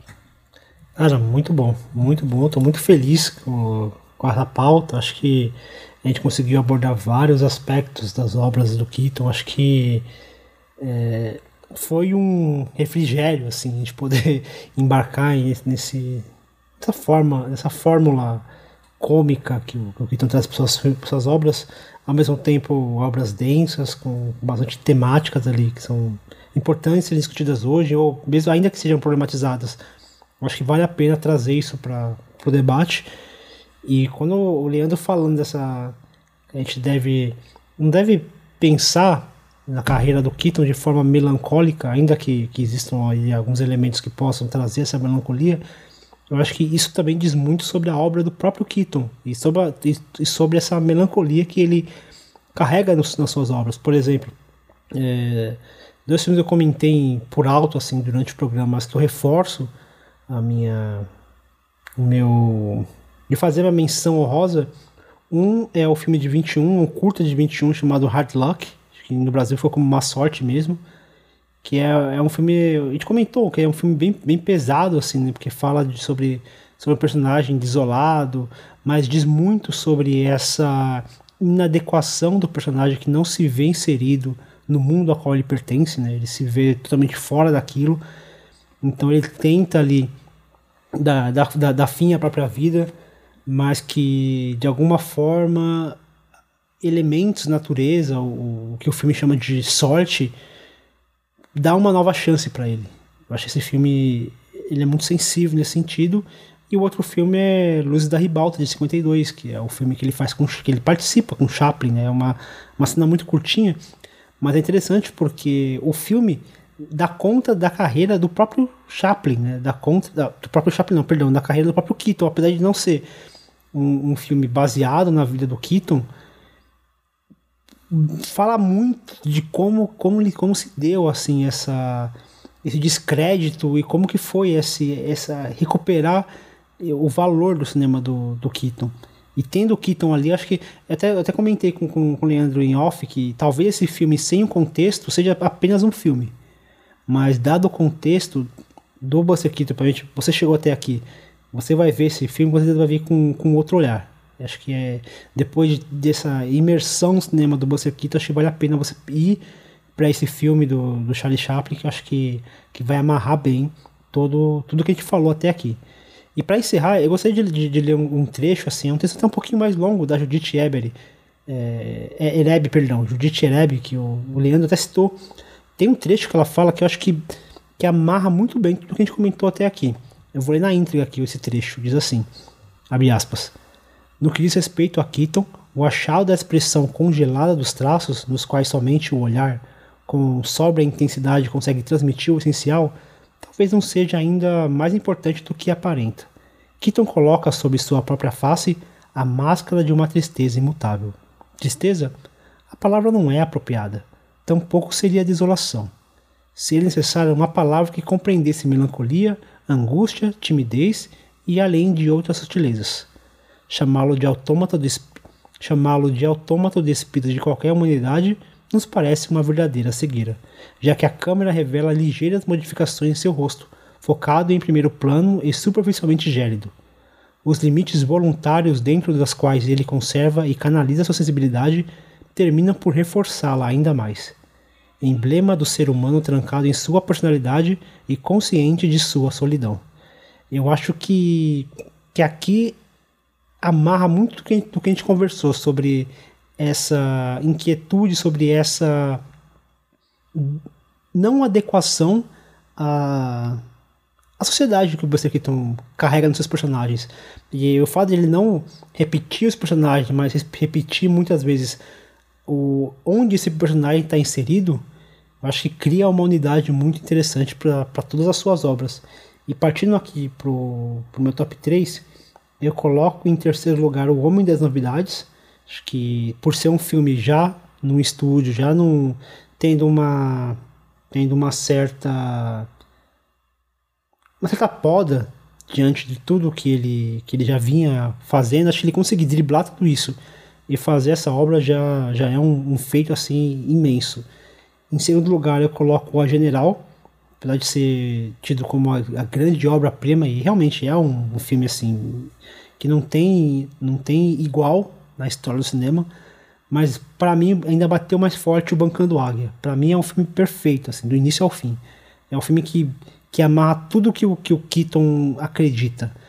Tudo, toda a parte de, de a fuga da realidade, as impossibles gags, a forma como ele amarra com muita delicadeza toda, toda aquela trama, que é uma trama muito simples assim, mas ele consegue amarrar muito bem na história. Eu acho que esse filme assim é um filme é um, é um exemplar. A gente brinca assim, que se existe um panteão de filmes perfeitos, eu acho que esse filme merece estar nesse panteão. Demais, Fê. Valeu demais pelo seu top 3. É, acho que assim a gente encerra bem nosso plano sequência de hoje. A gente fica por aqui. Queria, enfim, desejar parabéns para você, para Marina e para o Pedro por esses quatro anos que, esse, que a gente está aqui juntos conduzindo ah, esse projeto. Parabéns, Leandro. um, um prazer estar aqui com vocês e com vocês também, nossos ouvintes que nos acompanham por esse tempo. Se você, é, se você ouvinte acompanha desde o início, é, parabéns e desculpa alguma coisa aí. Valeu, queridos. Um beijo, um abraço em todo mundo. Nosso plano de sequência desse mês fica por aqui. E a gente se vê mês que vem.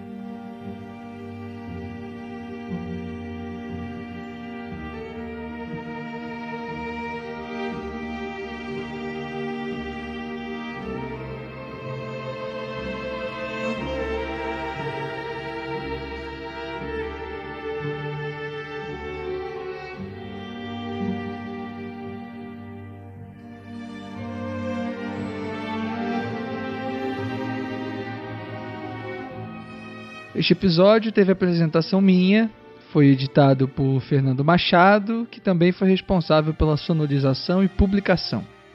A arte da capa foi feita pela Marina Oliveira e a pauta foi feita pelo Fernando Machado com colaboração minha. Todas as trilhas utilizadas neste episódio estão na descrição do programa. Você pode ouvir o plano sequência no nosso site plano-sequência.com, também no Spotify, no Apple Podcasts, no Cashbox, no Google Podcasts ou no aplicativo da sua preferência. Dúvidas, comentários ou sugestões de temas podem ser enviados através das nossas redes sociais ou ainda pelo nosso e-mail contato arroba plano-sequência.com repetindo contato arroba plano-sequência.com